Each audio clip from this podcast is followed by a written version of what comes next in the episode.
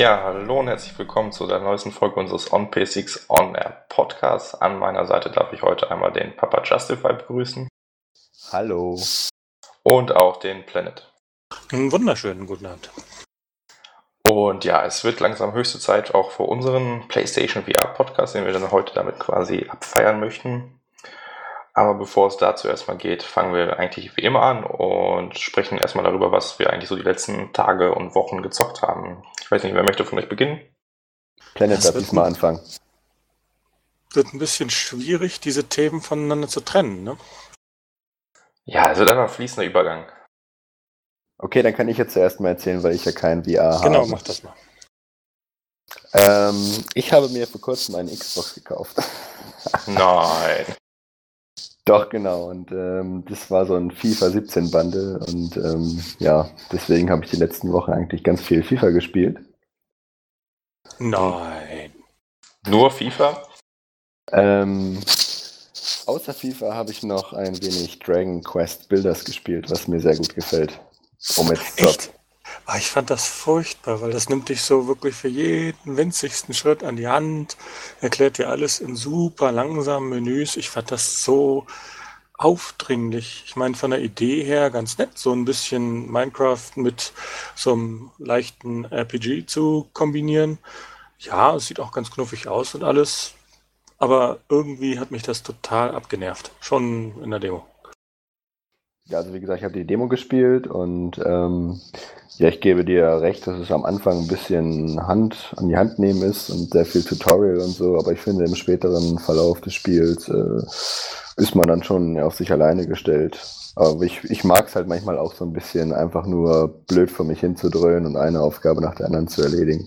Das hat mich auch an Minecraft immer so ein bisschen gestört, dass, ähm, ja, dass man im Grunde viel zu viele Freiheiten gehabt hat und man im Grunde bauen konnte, was man wollte. Das ist halt nicht so mein Ding. Ich brauche halt irgendwie immer eine kleine Begrenzung.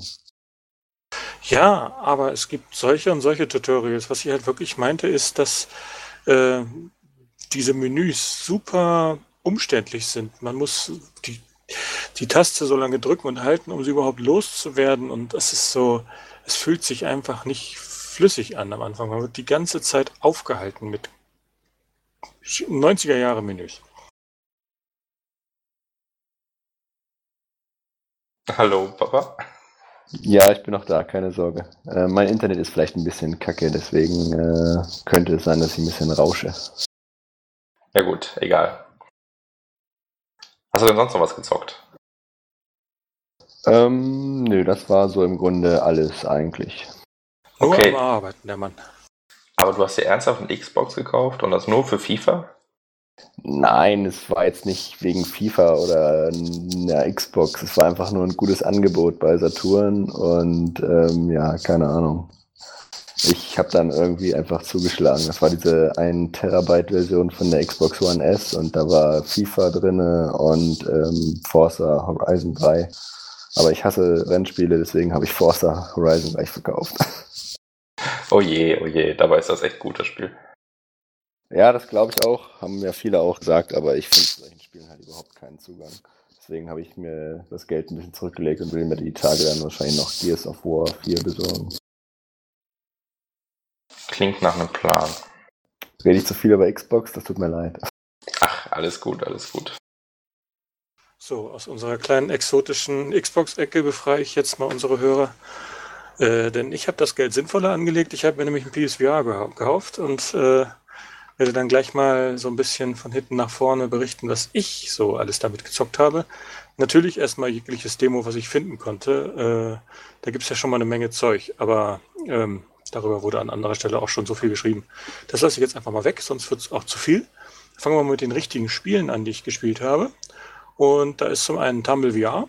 Das ist äh, immer noch knuffig. Man kennt es ja von früher noch von der PS3. Ist wohl mit VR dann nochmal so richtig befreit, weil man da jetzt richtig um die Ecke gucken kann und ein bisschen besser einschätzen kann im räumlichen. Dadurch macht das Ganze nochmal einen Zacken mehr Spaß und äh, bin dann noch nicht sehr weit gekommen, aber äh, das ist auf jeden Fall ein Zehner wert. Dann habe ich auch noch Waddle Home gekauft, ebenfalls für einen Zehner. Das ist so ein Puzzle, Geschicklichkeits Timing-Spiel, wo man drei, äh, ein, zwei, drei Pinguine über eine Karte scheuchen muss. Die laufen nach einem bestimmten Schema ab und man muss die versuchen, über bestimmte Ecken umzulenken, die man äh, äh, verändern kann. So kann man Bodenplatten hochheben oder runterlassen. Und auf die Weise laufen die dann anders. Und später kommen dann auch noch Gegner, die machen jetzt nichts Schlimmeres, als dass die Pinguine wieder zum Start zurück müssen. Aber naja, das Ganze kostet halt Zeit und im Endeffekt soll man dann halt möglichst eine gute Zeit hinlegen. Aber da bin ich eh nie so derjenige, der da Rekordzeiten aufstellt.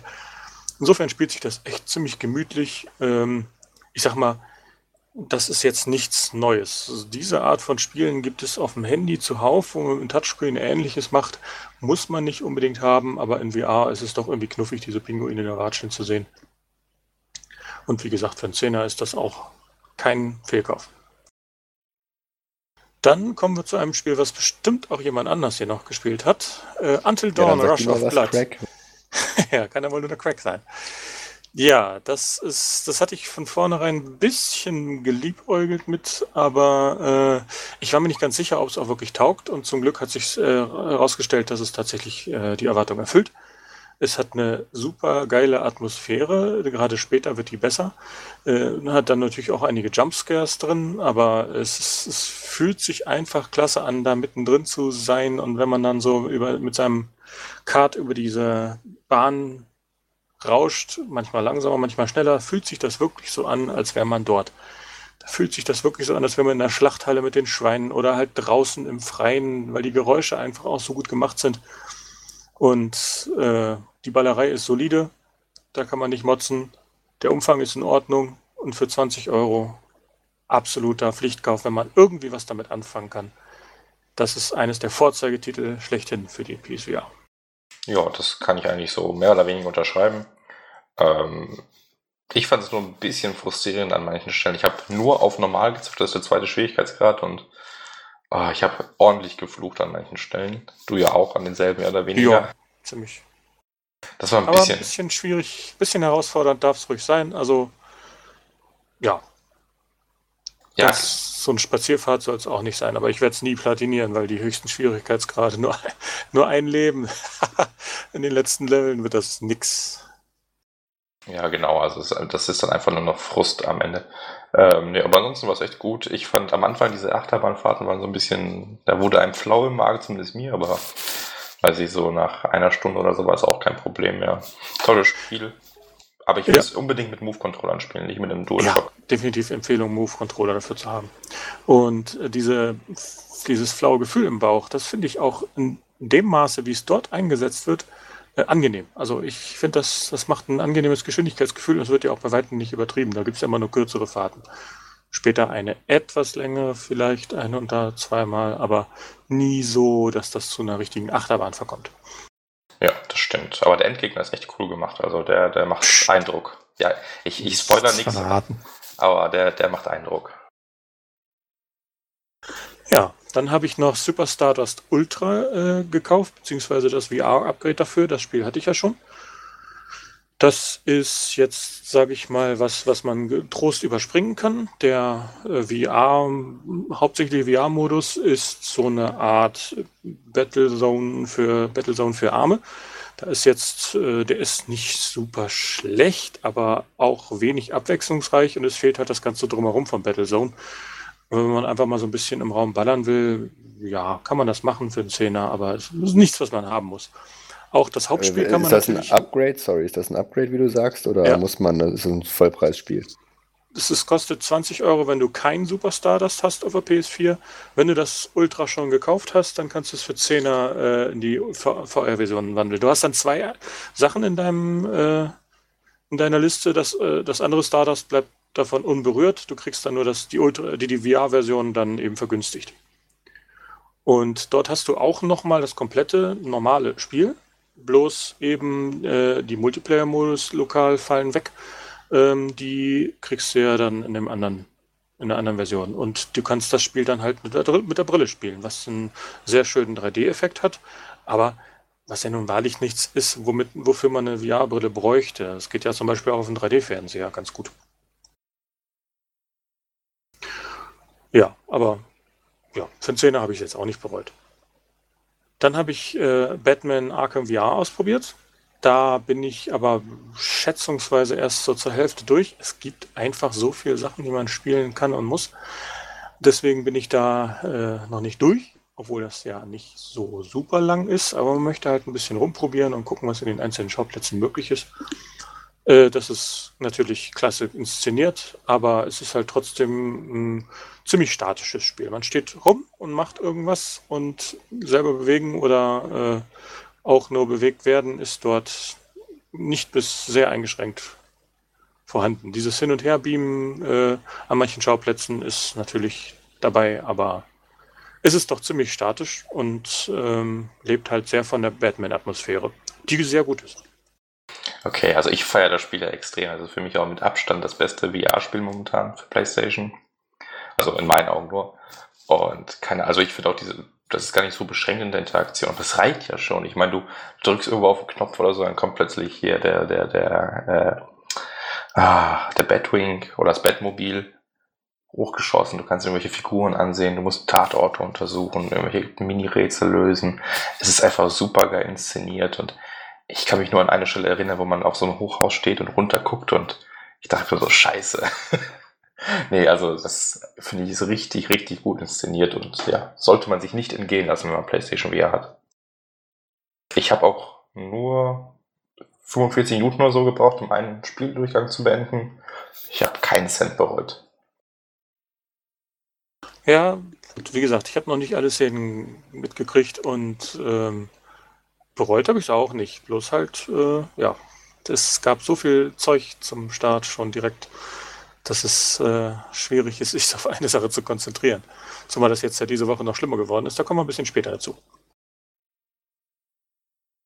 So, dann habe ich noch The Playroom VR natürlich gespielt. Äh, das ist hammergeil. Also es ist wirklich eine tolle Gratis-Dreingabe für das VR-Headset. Super Showcase für die Technik, zumal man eben da diese Multiplayer-Modi hat, womit du auf dem Bildschirm mitspielen kannst. Klar, diese Spiele sind nicht wirklich anspruchsvoll. Das macht jetzt nicht so äh, eine Herausforderung, aber es ist halt wirklich ein wunderbarer Lacher. Und wenn man gerade noch jüngere Kinder hat, ist das die perfekte Mischung schlechthin.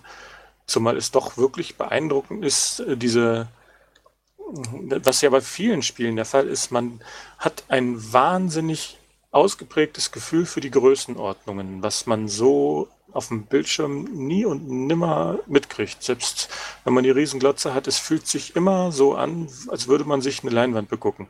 Und wenn man eine VR-Brille auf hat und da ist dann zum Beispiel eben wie bei Until Dawn dann so ein Clownkopf über einem, der durch das Dach durchguckt, der ist einfach zehn Meter groß. Das weiß man, das sieht man, das spürt man.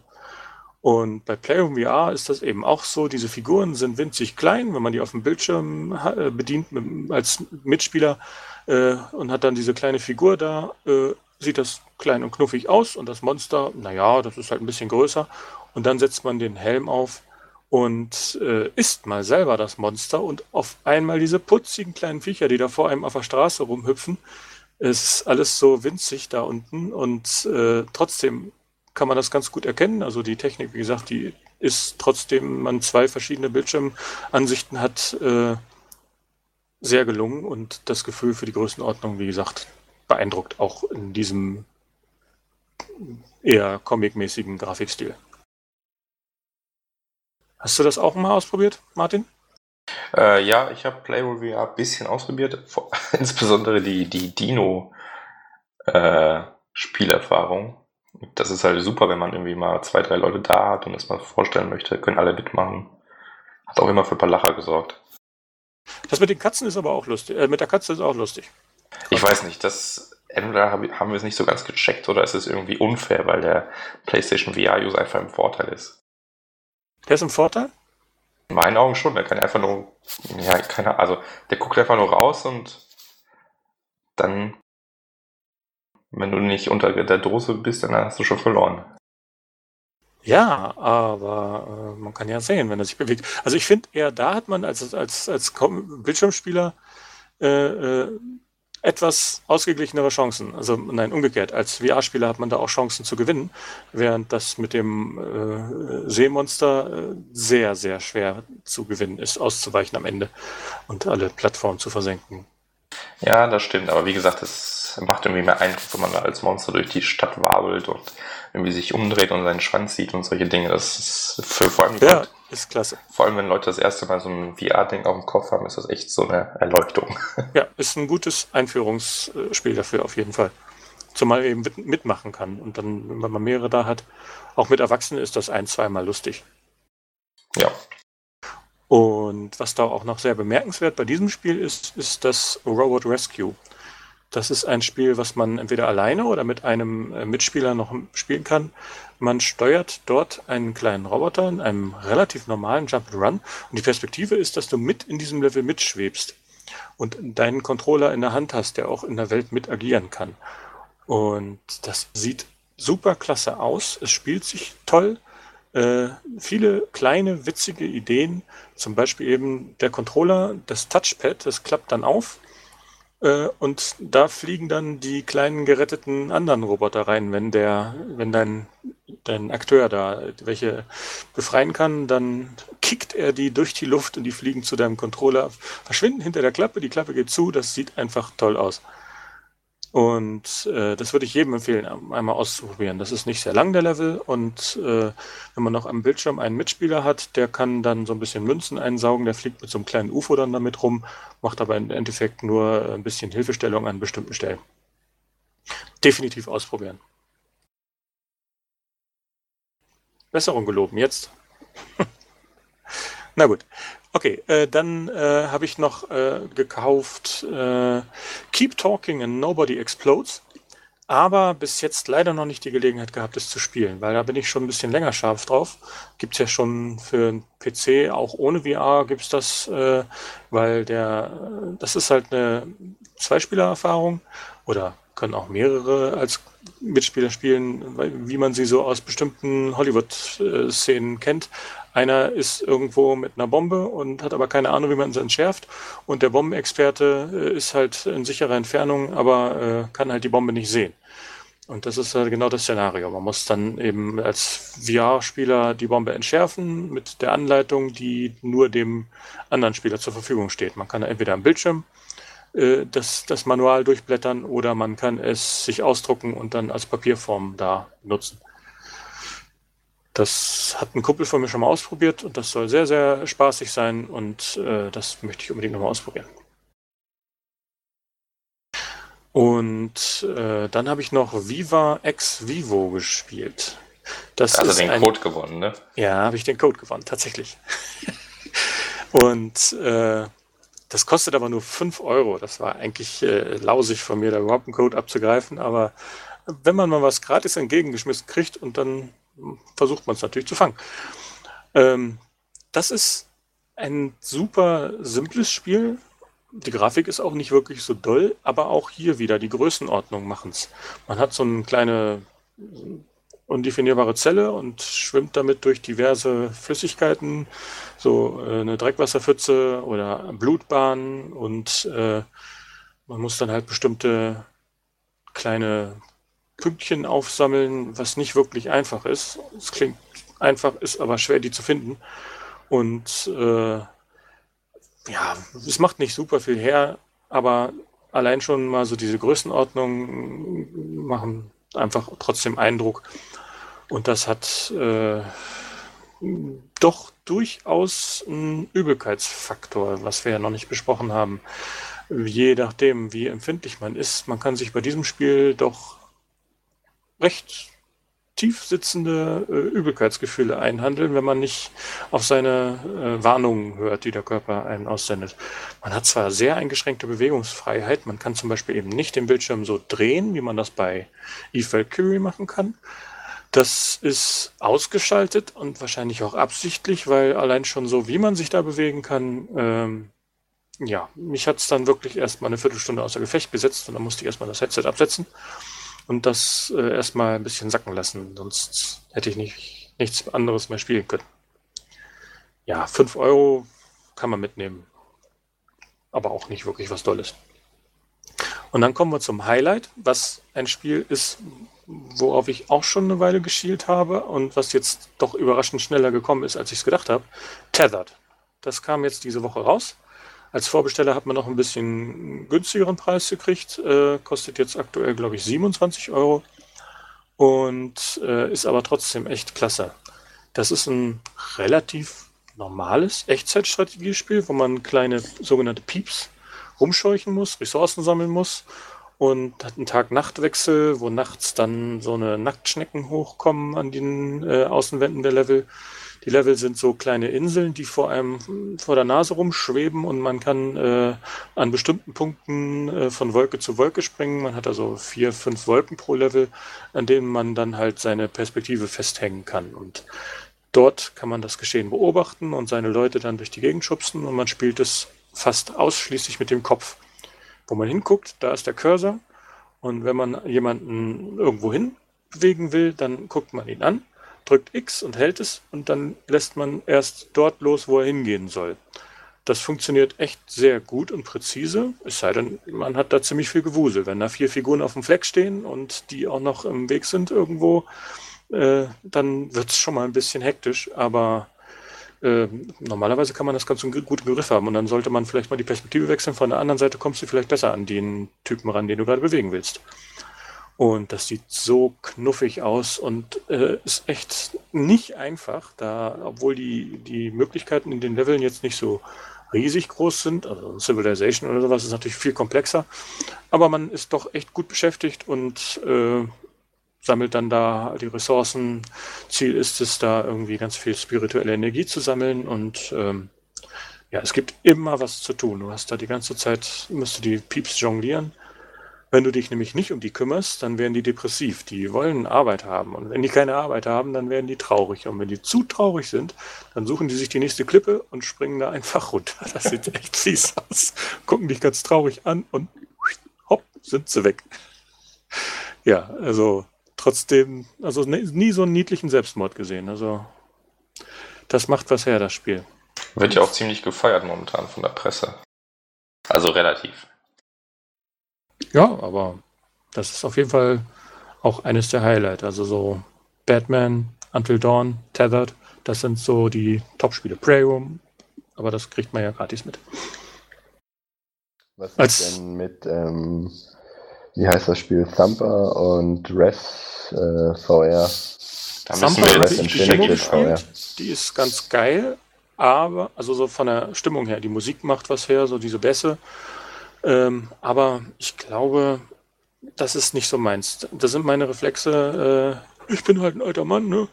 Vielleicht schon ein bisschen abgewetzt und äh, ich glaube, da werde ich in späteren Level dann einfach nur noch kotzen. Äh, ich glaube, da reicht mir die Demo völlig aus. Die habe ich auch gespielt. Das macht auch Spaß bis zu einem gewissen Grad und dann ist gut. Ich glaube nicht, dass ich mir das vollständige Spiel kaufen werde. Höchstens mal, wenn es irgendwann richtig günstig ist. Okay, weil viele Leute, ja, sorry, gesagt haben, dass das eines der Highlights vom Release sein sollte. Also ich habe ich hab die Demo ja auch gespielt.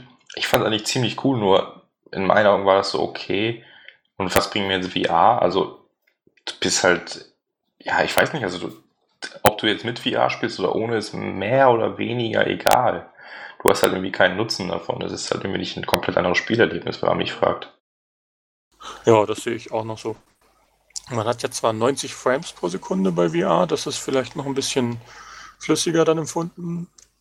Ähm, dafür ist man auch näher dran und äh, ist halt so ein bisschen mit drin in der Welt. Also es fühlt sich schon ein bisschen anders an, aber macht das Spiel halt nicht grundlegend anders, wie du schon sagtest.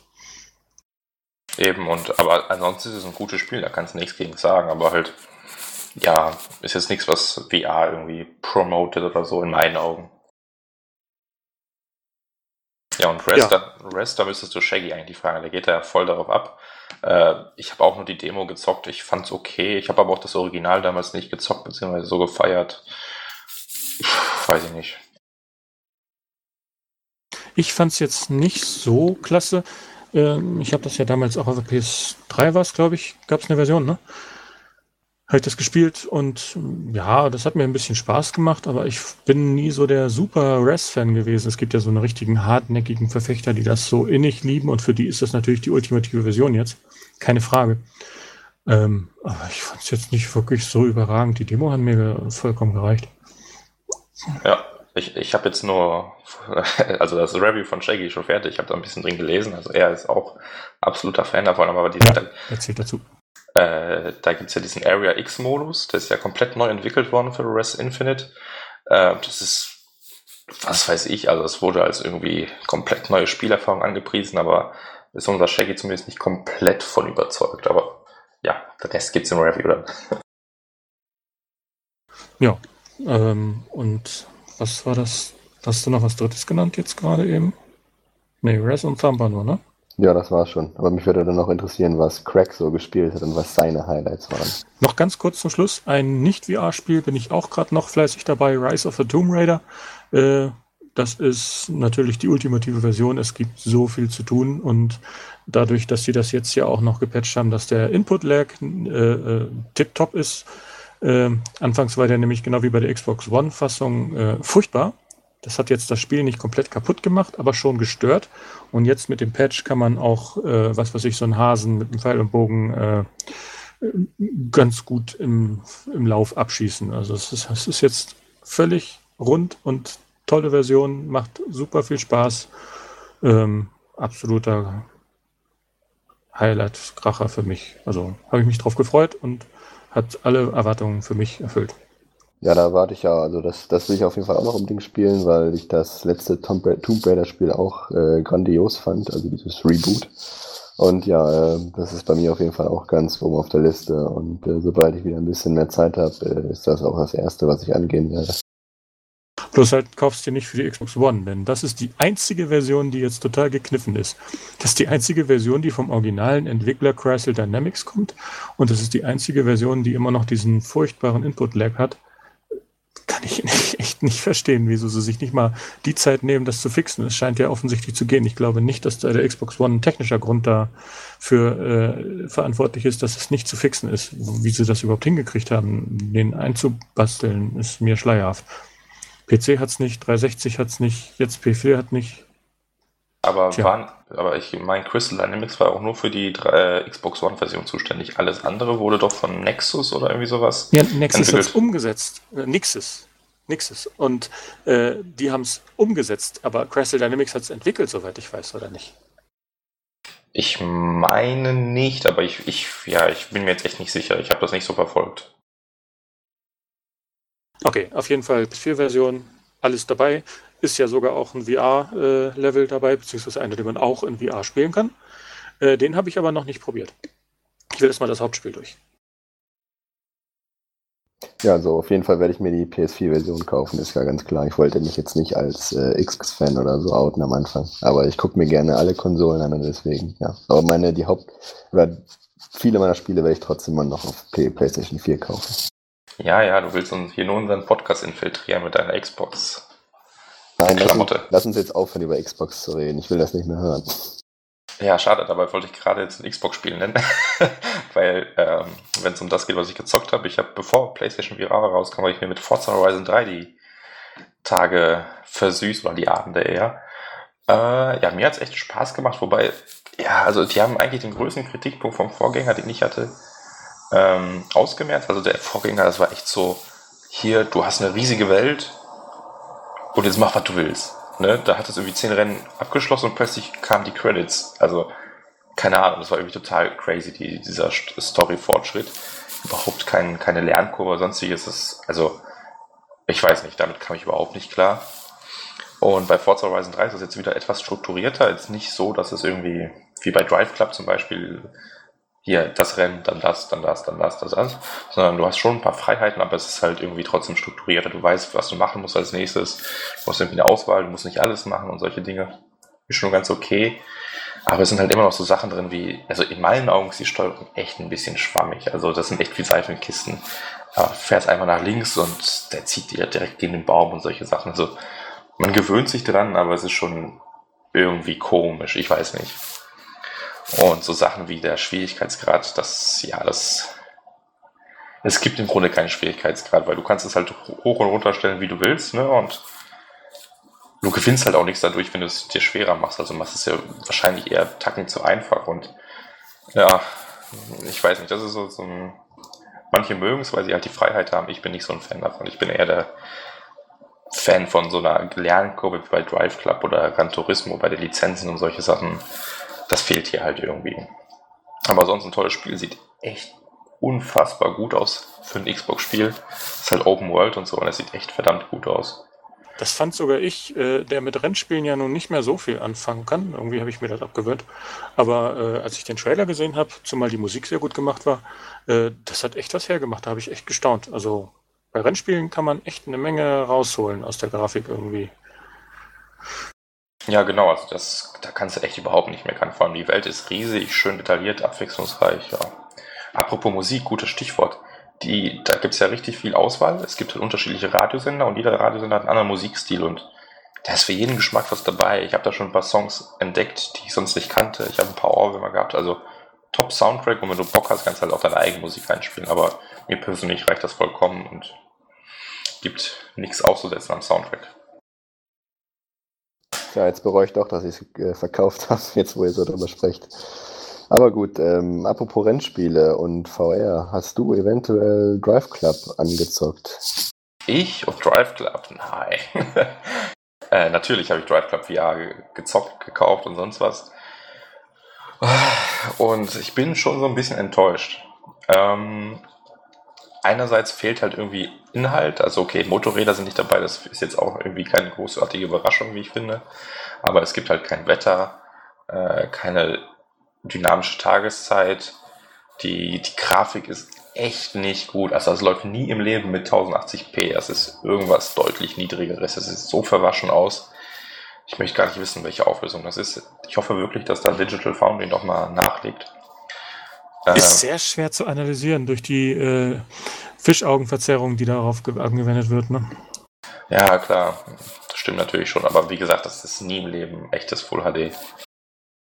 Und ähm, das Handling scheint ein bisschen einfacher gemacht worden zu sein. Die Events sind an sich einfacher als im normalen Drive Club, was ich schon bei den DLCs ein bisschen schade fand. Und hier ist es halt irgendwie keine Herausforderung. Ich renne dadurch so durch die Level. Ja, aber ansonsten, es ist halt Drive Club Gameplay und wenn man mit dem Lenkrad zuckt, ist das schon echt geil. Das Force Feedback, VR, kannst sich umschauen. Das ist halt, ja, als ob du im Auto sitzt. Da fehlt nicht mehr viel, ganz ehrlich das ist schon echt geil umgesetzt. Und viele be, ähm, berichteten ja darüber, dass sie irgendwie, dass ihnen schlecht wurde. Konnte ich überhaupt nicht nachvollziehen, hatte überhaupt keine Probleme damit. Nee, auch nur so ein leichtes, also ich habe die Demo gespielt, äh, so ein, so ein Rausch ist das einfach nur. Das ist ja das, was man eben auch zum Beispiel in der Achterbahn kriegt. Man sucht ja auch dieses Flaugefühl im Bauch. Das darf halt nur nicht so viel werden, dass einem davon übel wird. Und das ein bisschen ist halt angenehm und interessant und das kommt da auf bei bestimmten Fahrsituationen, aber nie so, dass mir davon irgendwie unangenehm wurde. Aber ja, gut, bei der Grafik, da stimme ich dir vollkommen zu, dass man kann den Tarot nicht ablesen. Auf den Rückspiegeln sieht man auch nur Klötze. Das ist nicht wirklich ähm, der beste Aspekt von dem Spiel. Es reicht gerade so, dass man es gut spielen kann, aber der Blick in die Ferne ist weniger schön. Das mag so der erste Titel sein, bei dem die PS4 Pro-Fassung wohl äh, einen deutlichen Schub bringen wird. Genau, das wollte ich empfehlen. Ähm, aber da ist es ja so eine Sache, da hat der Entwickler gesagt, die haben das irgendwie, also die unterstützen die PS4 Pro, aber die hatten nicht so viel Zeit, um das irgendwie großartig da um quasi die, die letzten, das, das letzte Prozent da rauszuholen. Ja, ich glaube, die werden dann einfach nur die Auflösung, die interne Renderauflösung höher gejuckelt haben und ich denke, das wird gerade bei diesem Titel dann eine Menge helfen. Ja, das stimmt, das wird schon eigentlich ausreichen. Der Rest ist eigentlich vollkommen okay. Also wie gesagt, für die 20 Euro, die ich bezahlt habe, weil ich den Season Pass hatte, ist das vollkommen okay in meinen Augen, aber für 40 Euro, hm, kann man, glaube ich, auch auf ein Angebot warten. Ist nichts, was man unbedingt haben muss. Aber wenn man auf Rennspiele steht, ist es halt momentan die einzige VR-Alternative. Also eine Möglichkeit, du hast halt keine Alternativen. Irgendwann mal Gran Turismo Sport, aber ob und wann, wie, keine Ahnung. Das Spiel kommt nie raus, Craig, das weißt du auch. Wahrscheinlich. Ja, aber ansonsten, wie gesagt, Batman Arkham VR habe ich gezockt. Das habe ich in einer Session durchgezockt und ich kam aus dem Grinsen eigentlich gar nicht mehr raus. Allein die, die ersten paar Minuten, wenn man da sich quasi als Batman anzieht, einfach nur genial umgesetzt. Das sind so simple Tricks, aber das sorgt für so ein geiles Gefühl. Ja, muss man eigentlich selbst gespielt und erlebt haben, um das zu verstehen. Aber wirklich, wenn man die Möglichkeit hat, unbedingt ausprobieren und anzocken. Eine, eine Gelegenheit also haben sie aber verpasst, was gut zu machen. Und zwar hätten sie wirklich äh, äh, dann, wenn man sich im Spiegel betrachtet und dann irgendwas sagt, hätte sich der Mund von Batman bewegen sollen. Das ist nämlich genau nicht passiert. Das habe ich ausprobiert. Schade. Das wäre doch, das hätte es noch wirklich abgerundet. Ja, das stimmt. Ich meine, das Ding hat ja auch ein Mikro, das, das Headset. Das hätte jetzt nicht so viel. Ja, da hast du recht, ja. Aber ansonsten war es schon echt gut gemacht. Ja, ansonsten Job Simulator habe ich gezockt. Ist echt lustig eigentlich. Aber es hat irgendwie Schwächen beim Tracking, finde ich. Es ist, ähm, bei Batman muss man ja auch stehen und das geht auch ganz gut. Aber äh, gerade bei Job Simulator, super witzig und alles, äh, da ist das Ganze doch eher ein bisschen instabiler vom, von den Positionen der Wände und allem Möglichen, äh, was man da so macht. Das finde ich ein bisschen wackelig einfach. Es stört ja. mich nicht sehr, aber es fällt irgendwie auf, gerade weil eben die Kontraste so hoch sind durch diese simple Grafik. Genau, also das ist mir auch aufgefallen, vor allem in der Küchensektion, wo man links den, den Kühlschrank hatte, da ist es mir oft aufgefallen, dass ich Probleme hatte, irgendwie den Kühlschrank zu öffnen, zu greifen irgendwie. Aber ja, wie du sagst, es ist jetzt nicht irgendwie Game-Breaking oder so, es ist hm, ja so ein kleines Issue. Nichts Dramatisches. Aber sonst ein lustiges Spiel, wobei die Langzeitmotivation, es wird halt, du hast halt diese vier Arbeitsplätze, Mechaniker, Koch, äh, Ladenverkäufer und, und Büroangestellter und das nutzt sich halt relativ schnell ab. Also es ist ganz cool am Anfang, aber irgendwie so nach zwei, drei Aufgaben ist es dann halt irgendwie immer nur mehr vom selben und ja, ist halt ein bisschen schade, aber der Humor an sich ist schon ganz cool gemacht, finde ich. Also und genau deswegen ist das Preis-Leistungs-Verhältnis absolut nicht in Ordnung, weil es doch eher eines von den teureren Spielen ist. Und äh, dafür ist der Inhalt wirklich etwas mau. Hätten sie wirklich auch bei 20 Euro belassen sollen. Ja, das kann man wohl so stehen lassen. Da hast du recht. Aber ja, ist kein, keine komplette Katastrophe. Dann habe ich Headmaster gezockt. Jetzt, glaube ich, am Wochenende. Das ist ja das Spiel, wo du quasi auf einer Fußballakademie bist und dann ständig noch Kopfbälle trainieren darfst. Ähm, klingt einfach, ist es halt aber überhaupt nicht. es ist teilweise echt bockschwer, äh, die Ziele zu treffen. Ich weiß nicht, ob es an einem Unvermögen oder am Tracking liegt. Ich glaube eher an, am eigenen Unvermögen teilweise. Aber ja, pff, ist ganz cool. Es wird gegen Ende, so ab der Hälfte, etwas abwechslungsreicher. Der Humor ist ganz cool, erinnert so ein bisschen an Portal. Ähm, hat auch eine kleine Story, wenn man so will. Aber es ist halt echt schwer. Ich bin jetzt irgendwie so in einem der letzten fünf Level oder so. Und ich komme da ums Verrecken nicht weiter, weil es einfach so schwer ist. Und ja. Was ich mir da halt so denke, ich habe ja da nur die Demo gezockt und das ging dann relativ schnell, dass ich mir gedacht habe, alter Schwede, da kriegt man Nackenmuskeln oder erstmal kriegt man Schmerzen und äh, da muss man wirklich irgendwie einen durchtrainierten Oberkörper haben, um das genießen zu können. Okay, also ich bin jetzt nicht unbedingt der, der Bodybuilder, aber äh, keine Ahnung, ich hatte das Problem nicht. Ich weiß nicht, ich habe da glaube ich zwei Stunden gezockt und ja, keine Probleme gehabt. Ja, vielleicht du musst halt ein bisschen mehr Sport machen jetzt. Ach, hm, da fällt mir was ein. Ja, nee, also, aber sonst, ich weiß nicht, ich glaube, es kostet 20 Euro. Es ist nicht wirklich lang. Du hast halt 40 ähm, Aufgaben und dann vier Examensprüfungen und das war's dann halt. Du kannst natürlich alles irgendwie auf drei Sterne bringen und solche Sachen, ein bisschen Highscore-Jagd. Es gibt auch so einen Party-Modus, wo das Headset dann herumreißt, aber ja, ich weiß nicht, 20 Euro ist so Mixed Feeling vielleicht. Ne? Also kann man machen, muss man nicht so. Ja, ansonsten Until Dawn Rush Blood habe ich auch in einer Session durchgezockt. Ich finde es eigentlich ziemlich geil, dass die ganzen Spiele so eine Länge haben, wo man, also sowas wie Batman oder Until Dawn, dass man das einfach in einem Rutsch durchzocken kann. Aber das war dann schon eine etwas längere Session. Ja, zwei Stunden, ja. Meinst du wirklich zwei Stunden? Ja. ja. Ich hätte ja so auf zweieinhalb, drei Stunden getippt. Nee, es waren relativ genau zwei Stunden bei mir, vielleicht zwei Stunden, 15 Minuten oder so, aber so um den Dreh, ja. Ähm, und also es hat auf jeden Fall Spaß gemacht. Es ist für mich jetzt nicht besser als Batman, aber auf jeden Fall eines der besseren Spiele, sollte man sich nicht entgehen lassen. Ich fand der Horroraspekt war okay, es waren halt so ein paar Jumpscares, aber äh, nichts, wo man sich jetzt irgendwie die Hose macht. Ähm, ja, es gab wobei einige Momente waren schon ziemlich cool. Manchmal war man schon so panisch einfach nur am Rumschießen und nachladen, schießen, nachladen, schießen. Irgendwie, vor allem mit dem 3D-Audio ist das richtig gut umgesetzt.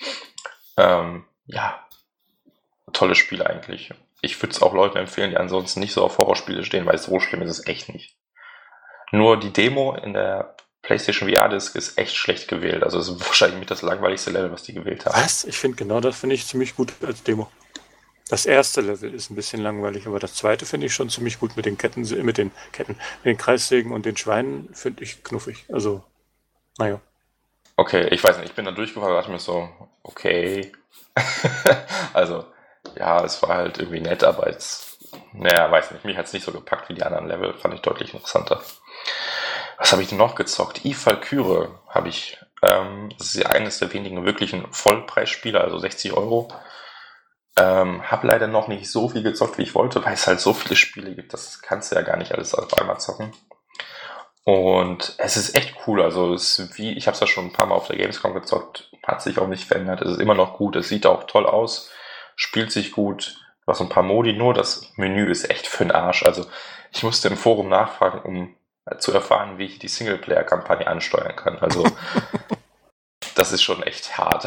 Das sieht zwar stylisch aus, aber es ist halt überhaupt nicht funktional. Und ja, nee, aber ansonsten wirklich, wenn du mal quasi bevor jedes Match beginnt, sitzt du in einem, deinem Raumschiff und plötzlich gehen die Lichter an in dem Raumschiff. Du siehst da irgendwie, das, das Hut wird geladen, irgendwie die Waffen werden einmal initialisiert und plötzlich geht da diese Landebahn an und dann bist du rausgeschossen. Das ist einfach so ein geiles Gefühl.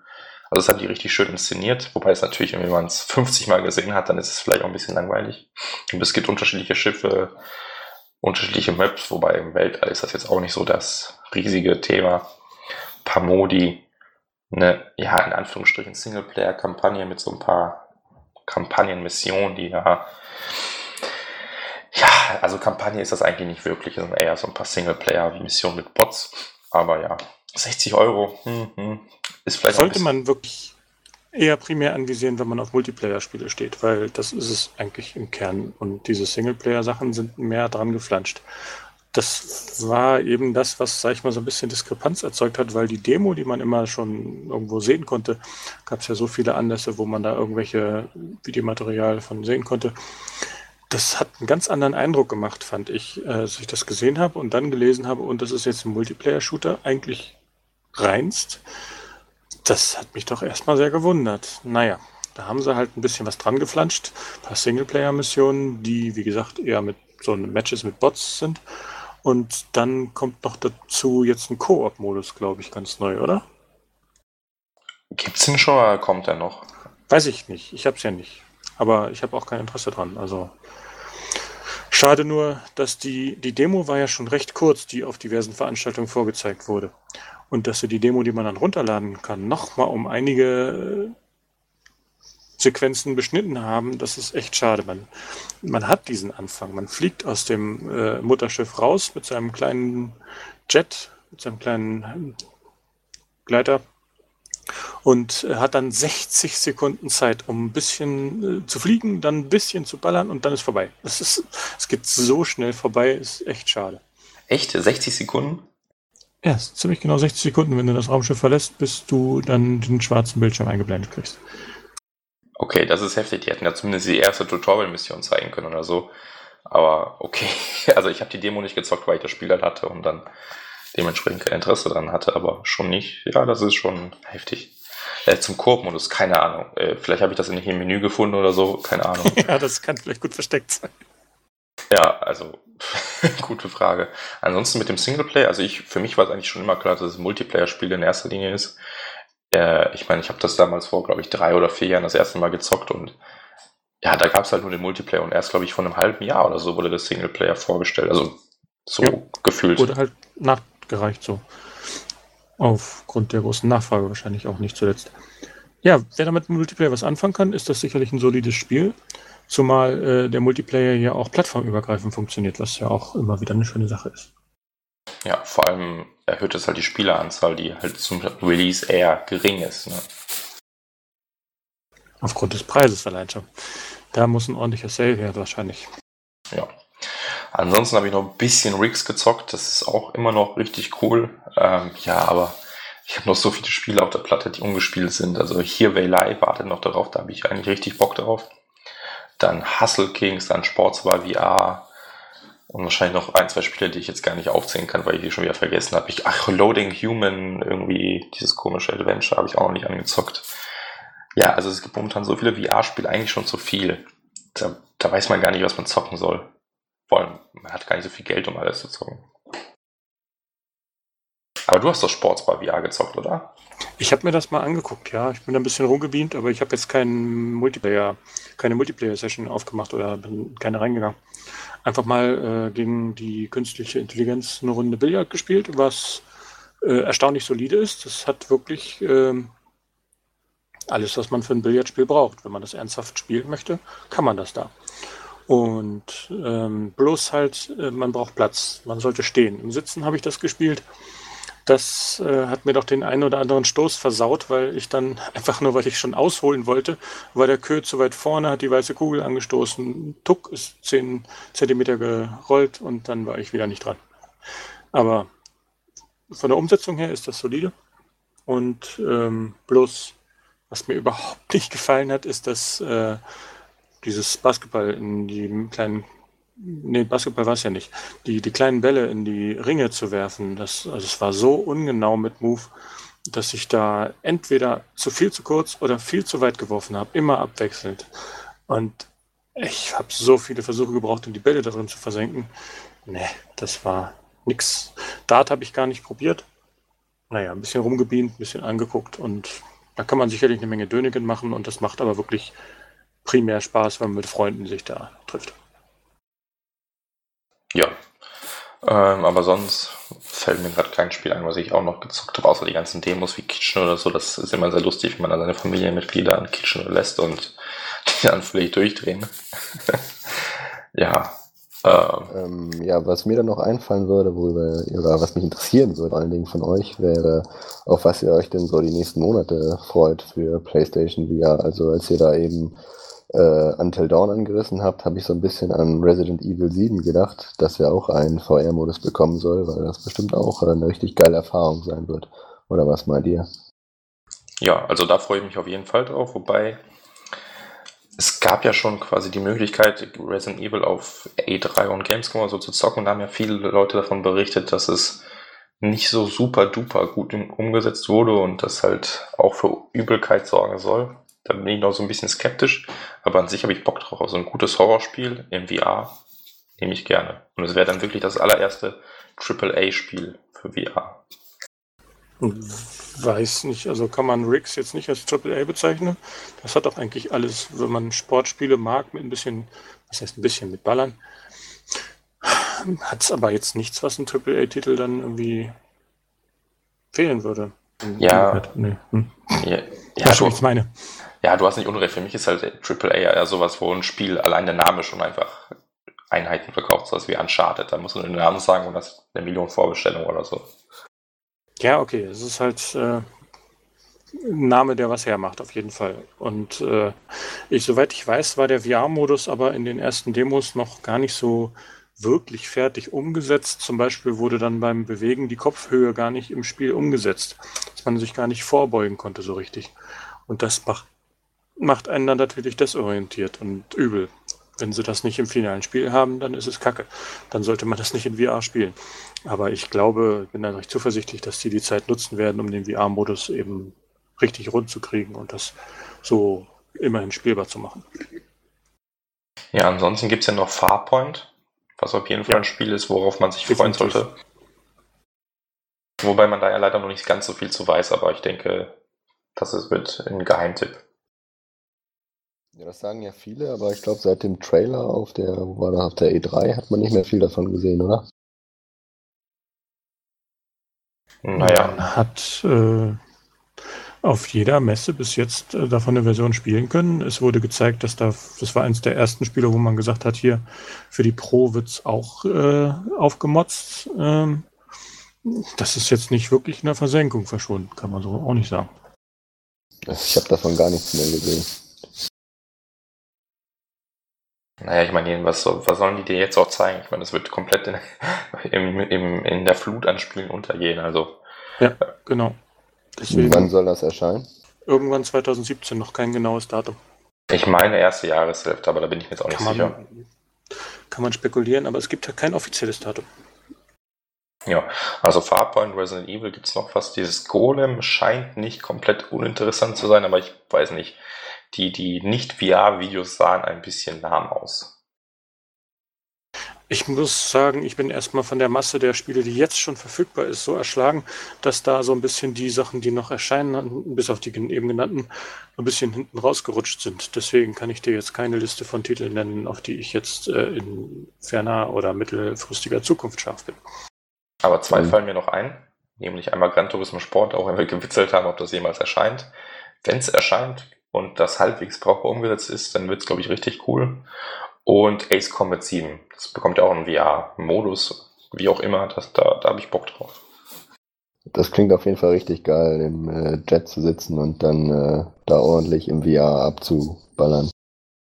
Genau, ja, das, das wäre dann mehr oder weniger wie Eve Valkyrie und ja, das macht schon Spaß. Also, ja, wird hoffentlich auch gut. Da hat man ja auch schon seit dem ersten Trailer eigentlich nichts mehr von gehört. Und was ist mit äh, Final Fantasy 15, das ja nun auch einen VR-Modus bekommen soll? Zumindest so ein kleines, ich nehme an, Spielchen oder so. Ja, davon würde ich eben auch ausgehen, dass das äh, eine nette Dreingabe ist, wie, ich denke mal, ähnlich wie bei Tomb Raider. Nichts, was man haben muss, nichts, wofür man sich das äh, eigentliche Spiel kauft, aber wenn man ein VR-Headset hat und das Spiel sowieso holen wollte, freut man sich, wenn man das kombinieren kann. Genau, also ja, kann ich nichts hinzufügen. Aber sonst muss man einfach mal abwarten. Ich meine, die PSX kommt, da könnte das ein oder andere Spiel angekündigt werden. Es gab ja letztens das Gerücht über Wipeout in VR. Ich weiß nicht, ob das nur so ein Gehirngespinst war oder wirklich ein Gerücht. Äh, oder Teil des Gerüchtes, so. Aber das könnte lustig werden. Das wäre natürlich der Hammer, ja. Also Wipeout war auch, wenn ich schon mal Rennspiele gespielt habe, so eins meiner Lieblingsspiele zusammen mit der F-Zero-Reihe auf äh, Nintendo-Konsolen. Ja, genau. Also überhaupt ein neues Wipeout wäre schon ziemlich geil, aber dann noch mit VR-Modus, das, das, ja, das hätte was. Aber ich, ich kann es mir ehrlich gesagt nicht vorstellen, wenn man damit den 600 Kilometer pro Stunde um die Ecke düst. Also, weiß ich nicht. Ist ja erstmal wirklich nur ein Gerücht. Man kann ja mal erstmal bei den Sachen bleiben, wo es wirklich schon mehr als nur ein Gerücht gibt. Da bin ich jetzt tatsächlich mal an die Liste rangegangen, um mein Gedächtnis so ein bisschen aufzufrischen. Und da sehe ich gleich äh, einige Dinge. Zum Beispiel Robinson the Journey. Das kommt ja noch im November. Das sieht extrem gut aus. Vor allen Dingen auch technisch haben sie es wirklich drauf. Diese äh, Engine haben sie sehr gut für VR getrimmt und optimiert. Aber, und aber ohne Move, ohne Move Support. Ja, das, das ist auch nicht wirklich verständlich, weil das, was man da im Spiel in der Hand hält, äh, in der virtuellen, das sieht schon sehr nach einem Move-Controller aus und wundert mich echt sehr, dass sie das nicht unterstützen. Keine Ahnung, aber ich glaube, das wird das Spiel jetzt auch nicht kaputt machen und äh, nur halt ist es halt auch ein Vollpreistitel, ne? Und dann muss man halt gucken, ob man dafür wirklich 60 Euro hinlatzen will. Ich sag mal ganz ehrlich, ich nicht. Also ich warte da auch auf einen Sale, aber auf den bin ich dann auch scharf. Ja, genau. Aber es sah schon ganz cool aus. Und dann Star Trek Bridge Crew. Also von der, von der Grundidee her ist das schon mal richtig genial die Idee, auf der Enterprise beziehungsweise auf einem vergleichbaren Raumschiff dann irgendeine Steuerkonsole zu übernehmen, Taktik und so weiter. Und man kann dann vorne diesen Bildschirm sehen. Einer muss den Captain mimen. Ich glaube, das hat was. Das kann wirklich richtig geil sein. Das kann natürlich auch mit äh, äh, irgendwelchen Idioten im Public Play dann, die überhaupt nicht mitmachen, der letzte Scheiß sein. Aber ich denke mal, so gerade mal für, stell dir vor, du hast so eine Gruppe von Trekkies für die ist das doch der Traum schlechthin, oder? Das, das, da gibt es doch gar nichts Geileres, als das sich zu holen. Also in dieselbe Kerbe schlägt ja auch dieser äh, X-Wing VR-Modus, der für Battlefront kommen soll. Das wäre auf jeden Fall für mich noch was, was ich ausprobieren müsste. Ist das, äh, Rob, ist das schon angekündigt? Ich dachte, das ja, wäre ein Singleplayer-Ding. Nein, ich, also, soweit ich das verstanden habe, soll das auch ein Multiplayer-Ding werden, oder nicht? Also so, äh, ich habe es ja auf der Gamescom gezockt und da war eigentlich nur die Rede von ein paar Singleplayer-Missionen. Das ist ja schade, da wieder Potenzial verschenkt. Ja, ich habe es gezockt und war eh nicht so begeistert. Also grafisch war das auch eher so auf Drive Couple Level. Also nicht so geil. Und da wurde echt noch viel, viel, viel, viel weniger dargestellt als bei Drive Club. Tja, das ist ja eigentlich schade. Das ist ja so, ich sag mal, der grundsätzliche Unterton, den man bei vielen eurer Beschreibungen gehört hat, dass die Grafik halt noch echt unter dem Niveau ist. Ja, es kommt schon aufs Spiel an. Also ich sag mal, sowas wie Drive Club sieht halt echt nicht toll aus. Aber dann hast du halt Sachen wie Riggs oder Until Dawn oder Batman, die sehen astrein aus. Da hast du echt wenig zu meckern. Okay, die, die Auflösung des Sets an sich ist ein bisschen niedrig vielleicht, aber das ist vollkommen ausreichend. Das ist dann, glaube ich, eher meckern auf hohem Niveau, weil die Leute dachten, die kriegen jetzt Uncharted 4 irgendwie präsentiert. Tja, Dann äh, habe ich auch gerade noch eine Liste bemüht von kommenden Spielen. Und das ist mir letztens auch auf meiner Twitter-Feed ganz äh, häufig äh, begegnet, äh, dieses Eagle Flight von äh, Ubisoft. Das soll ja scheinbar auch so, ich sag mal, ziemlich atemberaubend sein, was die Emotionen und das Gefühl angeht, selber als Vogel durch irgendeine Stadt zu fliegen. Hat so ein bisschen den, äh, soll ich sagen, den, den Drive von, von Flower und Journey und so, halt so ein bisschen mehr ein gemütlicheres Spiel, mehr so eine Experience mit guter Musik und guter Atmosphäre. Und ja, das ist sicherlich auch was, was man sich nochmal anschauen sollte. atemberaubend gemütliches Spiel. So, so. Ist doch schon ein bisschen hektischer als Flower, würde ich behaupten. Eben, das ist ja ein kompetitives Multiplayer-Spiel. Also du, du kämpfst gegen andere im Grunde. Da ist nichts mit einfach mal eben chillen und erkunden. Ich hätte aber gesehen, da soll es auch noch so einen Modus geben, wo man halt ganz gemütlich durch die Stadt fliegen kann. Okay, kann sein. Ähm, ja, aber du hast schon recht. Also ich habe es auch gesehen, das sieht schon ziemlich cool aus. Je nachdem, wie teuer das wird, schaue ich es mir auch an. Auch das andere Ubisoft-Spiel, hier dieses Werewolves Within, sieht cool aus. Ich weiß nicht, kennt ihr das? Nur ein paar kurze Ausschnitte im Video von gesehen. Ja, äh, also du sitzt quasi in, über an so einem Lagerfeuer im Sitzkreis mit irgendwelchen Leuten und du musst halt äh, herausfinden, wer von den, weiß nicht, sechs, sieben Leuten ist, der Werwolf ist. Und da kannst du halt irgendwie so, ja, so ein bisschen wie Wer bin ich, mehr oder weniger, ne? nur virtuell und du versuchst halt den Werwolf zu finden und am Ende wird abgestimmt und entweder ähm, ja, man, man findet den Werwolf oder nicht und dann kannst du halt irgendwie aufstehen und plötzlich alle anderen müssen äh, verstummen, weil du dann plötzlich reden kannst und solche Sachen. Scheint eine nette soziale Interaktion zu werden. Ist das so wie dieses Spiel, das auch Werwolf heißt, dieses Karten-Interaktionsspiel, wo jemand auch eine Rolle als Werwolf hat und die anderen müssen ihn halt irgendwie entdecken? Höchstwahrscheinlich ja, kenne ich jetzt nicht, aber ja, klingt genauso. Ja, klang auf jeden Fall genau wie die Beschreibung, halt nur wie eine virtuelle Ausgabe von diesem Kartenspiel. Ja, also ich glaube, an PlayStation VR-Spielen wird es erstmal nicht mangeln für die Eins nächsten. möchte ich noch erwähnen, ein einziges noch. Und zwar, was ich äh, so ein bisschen mit einem lachenden und einem weinenden Auge äh, entgegensehe, ist Rollercoaster Dreams. Und zwar noch bevor ich äh, das erste Mal eine VR-Headset aufprobiert habe, äh, hatte ich mal in einem Planetarium einen äh, Space Park 360 mitgemacht, wo man dann ja auch ziemlich umgeben ist von der Darstellung und da fühlte man sich auch so ein bisschen mittendrin. Man saß auf einem bequemen, auf so einem bequemen Liegestuhl und guckte nach oben und äh, hatte dann das Gefühl, wirklich so eine Achterbahn mitzumachen oder eben äh, dort eine Schiffschaukel gab's und noch ein paar andere Sachen.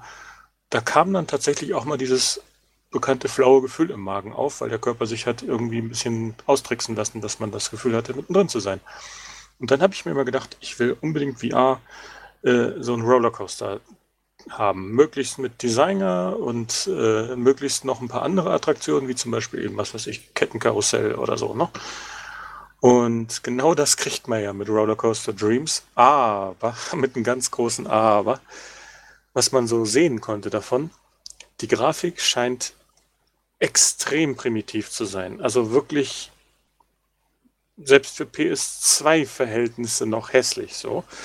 Und dann habe ich mal ein bisschen nachgeforscht. Das ist wohl ein ziemlich kleines japanisches Studio, was äh, äh, in, in, größeren Abständen Spiele rausbringt. Und sie haben auch schon mal tatsächlich für die PS2 einen so einen ziemlich ähnlichen Titel rausgebracht.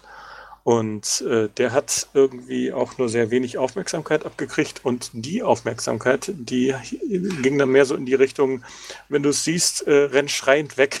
Duck dich, bloß nicht kaufen, nicht mal spielen, nicht mal angucken, hoff, dass es an dir vorbeizieht. Also ganz vernichtende Kritiken. Und es sieht ja auch wirklich so ein bisschen so aus. Und es ist aber echt erstaunlich, wenn man sich diesen Trailer mal anguckt. Rollercoaster Dreams, mal gucken mal bei YouTube, was die da alles in dieses Spiel reinpacken für so einen kleinen Entwickler. Da sind bestimmt zwei Dutzend Minispiele, dazu noch ein kompletter Rollercoaster Designer, dazu noch ein komplettes Parkmanagement äh, äh, Strategieanteil. Also ist, die haben sich wohl wirklich, die überheben sich wohl anscheinend immer massiv und kriegen dann keinen Teil so richtig auf die Reihe. Aber es soll wohl auch nur 20 Euro kosten oder 20 Dollar. Und für den Preis überlege ich mir, ob ich nicht wirklich mal antue, einfach nur um mal so die Grenzen auszuloten von so einem Achterbahn mitfahren da. Du hast auch Und, nicht so viel Geld. ja, das ist so ein bisschen Guilty Pleasure. Wie gesagt, ich will da, ich, ich würde so gerne einen richtig ordentlichen Rollercoaster-Simulator mit VR haben, aber ist äh, zurzeit überhaupt nicht in Sicht. Ja, ähm, ansonsten, ich bin ja echt überrascht, wie, wie komfortabel das Headset ist. Also, wie gesagt, ich konnte da bislang stundenlang zocken hintereinander und hatte keine Probleme. Es sitzt einfach super gut. Rutscht eigentlich nicht. Du es auf- und absetzen ist so einfach. Das aller, allererste Mal war so ein bisschen okay, wie tue ich das da jetzt überhaupt vernünftig auf, aber mittlerweile geht das einfach ruckzuck und dann auch diese Funktion, dass man diese, den vorderen Teil einfach nach vorne nach hinten schieben kann, ist super, weil kann ich einfach mal aufs Handy schauen oder sonstiges, wenn äh, gerade irgendwas ist, ohne da gleich das komplette Headset abnehmen zu müssen. Das ist schon echt gut gelöst worden, finde ich. Einfach auch ein bisschen belüften, weil gerade wenn die Spiele so ein bisschen mm, anstrengender für, das, Gleich, für den Gleichgewichtssinn werden, dann fängst du auch an zu schwitzen. Und das macht sich schon bemerkbar in Beschlag auf der Brille und äh, auf dem Headset selber auch. Dann, wenn irgendwie mal so eine kurze Pause ist oder Pause machen und so, mal kurz die Brille ein bisschen lupfen, das hilft doch enorm. Und äh, Ladezeiten kann man so ganz gut überbrücken. Ja, was sagt ihr generell so, sorry, äh, zum Anschließen und Kalibrieren und so? Ist, hat das alles funktioniert? Weil man hat auch jetzt des Öfteren schon gehört, dass diese Move-Kalibrierung und so, dass das alles nicht so super hingehauen hat. Also kann ich nicht bestätigen. Ich habe das da angeschlossen, einmal kalibriert und bis heute läuft es eigentlich ja, kann ich mich echt nicht beklagen. Das Einzige, was mich nervt, ist der Kabelsalat, weil das sind echt oh, so viele Kabel von der Playstation zum Fernseher, zur Breakout-Box, von der Breakout-Box zur Playstation und zum Headset und hier und da und ey, da kannst du, ja, es ist schlimm. Jedes einzelne Kabel hat schon einen ganz bestimmten Sinn, aber äh, die Summe ist da schon ordentlich, ja. Also man kann nur hoffen, dass die bei der PS5 die Breakout-Box äh, integrieren, weil ja, das ist echt. Das dann wäre zumindest ein, ein, eine, ja nicht Fehlerquelle, aber eine Kabelquelle schon mal eliminiert. Beziehungsweise Oculus hat ja auf ihrer letzten Entwicklerkonferenz äh, ein Konzept von Wireless VR gezeigt. Das könnte ja auch was für die Zukunft sein. Naja, mit Inside-Out-Tracking ist irgendwie nicht so zuverlässig. Das, da bin ich noch nicht überzeugt von. Ja, wir sind noch in den Kinderschuhen, aber es wird schon in die Richtung entwickelt. Das ist ja schon mal positiv. Und letztlich war ja die, die, die, die Recheneinheit ja integriert, also die Grafik und alles ist ja dann noch schlechter als bei der PlayStation VR. Also es war im Grunde so ein bisschen wie, ich packe mein Handy ins Display und gucke es mir an, also wie Cardboard oder so. Tja, ich habe äh, mit dem Setup ähm, anfangs auch keine Probleme gehabt. Später gab es dann schon Situationen, weil ich muss das dann immer wegräumen und kann das nicht die ganze Zeit aufgebaut lassen. Und deswegen habe ich dann ähm, an manchen Tagen äh, dann auch nicht immer gleich die richtige Position für Kamera und Sitz dann so gefunden. Und dann war es doch mal ein bisschen schlechter vom Tracking her. Und gerade bei stehenden Spielen ist das ein bisschen schwieriger für mich, das so einzustellen, dass mich die Kamera gut erfassen kann, was vielleicht auch ein Tuck daran liegt, dass ich äh, 1,95 bin und deswegen die Brille dann natürlich ziemlich hoch wandert. Und da muss ich die Kamera erstmal hinstellen, dass sie mich sehen kann, ohne dass ich hinten schon in den Schrank reinkriechen muss. Was dann wiederum auch dafür sorgt, dass das Tracking schwächer wird, umso weiter man wegsteht. Ähm, ja, das ist nicht immer ganz so einfach, aber es lässt sich ganz gut äh, bewältigen, finde ich. Gerade bei Sitzen äh, es ist nicht sehr schwer, da die richtige Position zu finden. Das hat man schnell raus. Nervt dich das nicht, dass du das immer wieder auf- und abbauen musst? Stelle ich mir richtig nervig. Ja, klar, aber äh, ich bin nun mal kein Single, der in seiner Wohnung da alles äh, so liegen lassen kann, wie es. Hey, das Lustig jetzt ist. keine Kritik sein. Nö, das ist einfach so, das sieht einfach nicht aus. Ich denke mir nur einfach, wenn ich dann plötzlich Lust bekomme, ein VR-Spiel zu spielen und dann erst das Headset aufbauen müsste, hätte ich wahrscheinlich schon gar keine Lust mehr gleich danach. Ach, das ist schnell gemacht. Zwei, drei Minuten. Die Breakout-Box bleibt mit ihren Kabeln natürlich dann äh, im Medienschrank unten, nur halt äh, der vordere Teil, das Headset, wird da rausgezogen. Ja, dann geht das ja. Apropos Breakout-Box, da hat Sony ja echt ein dickes, dickes Ei geschossen. Das Teil kann ja 4K durchschleusen, aber kein HDR. Wer, wer kann denn bitte auf diese geniale Idee? Ich meine, die PS4 Pro ist ja nicht seit gestern erst in Entwicklung. Also die 10 Euro mehr hätte man da durchaus investieren dürfen. Ja, das weißt du nicht, wie viel es wirklich gekostet hätte, aber äh, es wäre es auf jeden Fall wert gewesen, weil so hat man das Unangenehme, äh, dass man damit die Pro ein bisschen ausbremst, weil man dann irgendwie umstöpseln muss. Das macht es einfach unangenehmer. Eben, also das ist einfach dann ja nicht, nicht Was heißt die Pro? Äh, du kannst ja mit der normalen PS4 HDR dann nicht durchschleusen. Das ist, ah, es ist schon ziemlich erfuhrbar. Ja, genau. Also bislang habe ich noch kein HDR-Spiel. Deshalb juckt es mich noch nicht so, aber das, die werden ja definitiv kommen und dann ist es halt echt. Ja, kann ja nicht mal Nervig. lange dauern. Das ist ja gerade mal noch zwei Wochen hin. Dann müssten da auch die, die ersten VR-Patches sind doch schon, äh, VR sag ich schon, die ersten Pro-Patches sind doch auch schon äh, runtergeladen. Also da ist auch noch keins dabei, was dann HDR unterstützt, auf die normalen PS4. Doch, doch, also zumindest der Deus Ex, aber das habe ich halt nicht. Und die anderen Spiele auch nicht, von daher. Okay, dann hat es einfach nur noch nicht gepasst. Genau, ja. Gut, aber ich glaube, gibt es sonst noch was zu PSVR zu sagen? Tonnenweise, aber vielleicht ein anderen Mal. Ja, ich glaube auch. Also wenn es sich anbietet, dann kommen wir nochmal darauf zurück. Dann wollen wir, glaube ich, ein bisschen über den Tellerrand schauen, oder? Ja, lass uns das mal machen, ja. Ja, diese Woche? War das diese Woche? Letzte Woche, oder? Ja, letzte Woche war das. Letzte Woche hat Nintendo endlich die Bombe platzen lassen und die neueste Konsole angekündigt. Die Nintendo Switch. Erster Disclaimer von meiner Seite aus. Wer lässt sich denn bitte so einen Namen einfallen? Mal ganz ehrlich. Also ohne die Konsole zu kennen, Switch ist einfach dämlich. Switch. Dum, dum, dum, dum, dum, dum, dum, dum. Ja. Ich muss sagen, ich fand den Namen eigentlich so ganz passend. Also, keine Ahnung. Ich, ich bin jetzt nicht so, da, da gehe ich jetzt nicht so auf in, in Namen oder so, aber ich fand das irgendwie, ja, ist mal was Neues, nicht wieder Wii U oder Wii U 2 oder Wii Wii oder was auch immer, sondern halt irgendwie mal wieder was Neues. Es ist verdammt schwer, Namen zu finden heutzutage. Es ist schon so viel belegt und äh, weg und äh, ja, das ist sicherlich kein einfaches Business. Ich finde den Namen jetzt auch nicht so schlimm, aber es hat schon ein paar Gelegenheiten geboten, da drüber zu frotzeln. ich meine, Nintendo ist auch selbst schuld. Ich meine, die haben ja auch sich irgendwann überlegt, für jede Konsole einen neuen Namen ausdenken zu müssen. Also ich meine, man hätte ja auch einfach, so, keine Ahnung, GameCube 1, 2, 3, 4 und so weiter nennen können. Nein, man brauchte plötzlich einen Wii und einen DS statt einem Game Boy und was auch immer, ein N64 statt einem Super Nintendo und solche Dinge. Das sind ja selbst schuld. Ja, das stimmt auf jeden Dann- Fall schon. Ähm, ja, aber ähm, wie gesagt, ich finde das in gewisser Weise auch dann immer, ich sag mal, so kre kreativ auch. Und das äh, regt dann auch immer so ein paar Ideen an, was die mit dieser Konsole vielleicht auch vorhaben, was man in diesem Konzeptvideo jetzt noch nicht gesehen hat. Was schwebt dir denn so vor? Sag mal, was, was, was geht dir durch den Kopf, wenn du das gesehen hast? Ja, also grundsätzlich ist es, steht dahinter ja erstmal die Idee, dass man sein Spiel, das man auf der Home-Konsole vielleicht spielt, auch äh, überall mit hinnehmen kann auf Reisen. Also die Konsole wird ja sozusagen äh, eine Art Fusion aus der normalen Home-Konsole und einem DS dann wahrscheinlich, obwohl der 3DS ja dann noch weitergeführt wird. Aber es ist halt die Frage, ob dann später da auch noch ein Nachfolger zu erscheint oder ob sie sich jetzt wirklich ganz auf die Switch konzentrieren.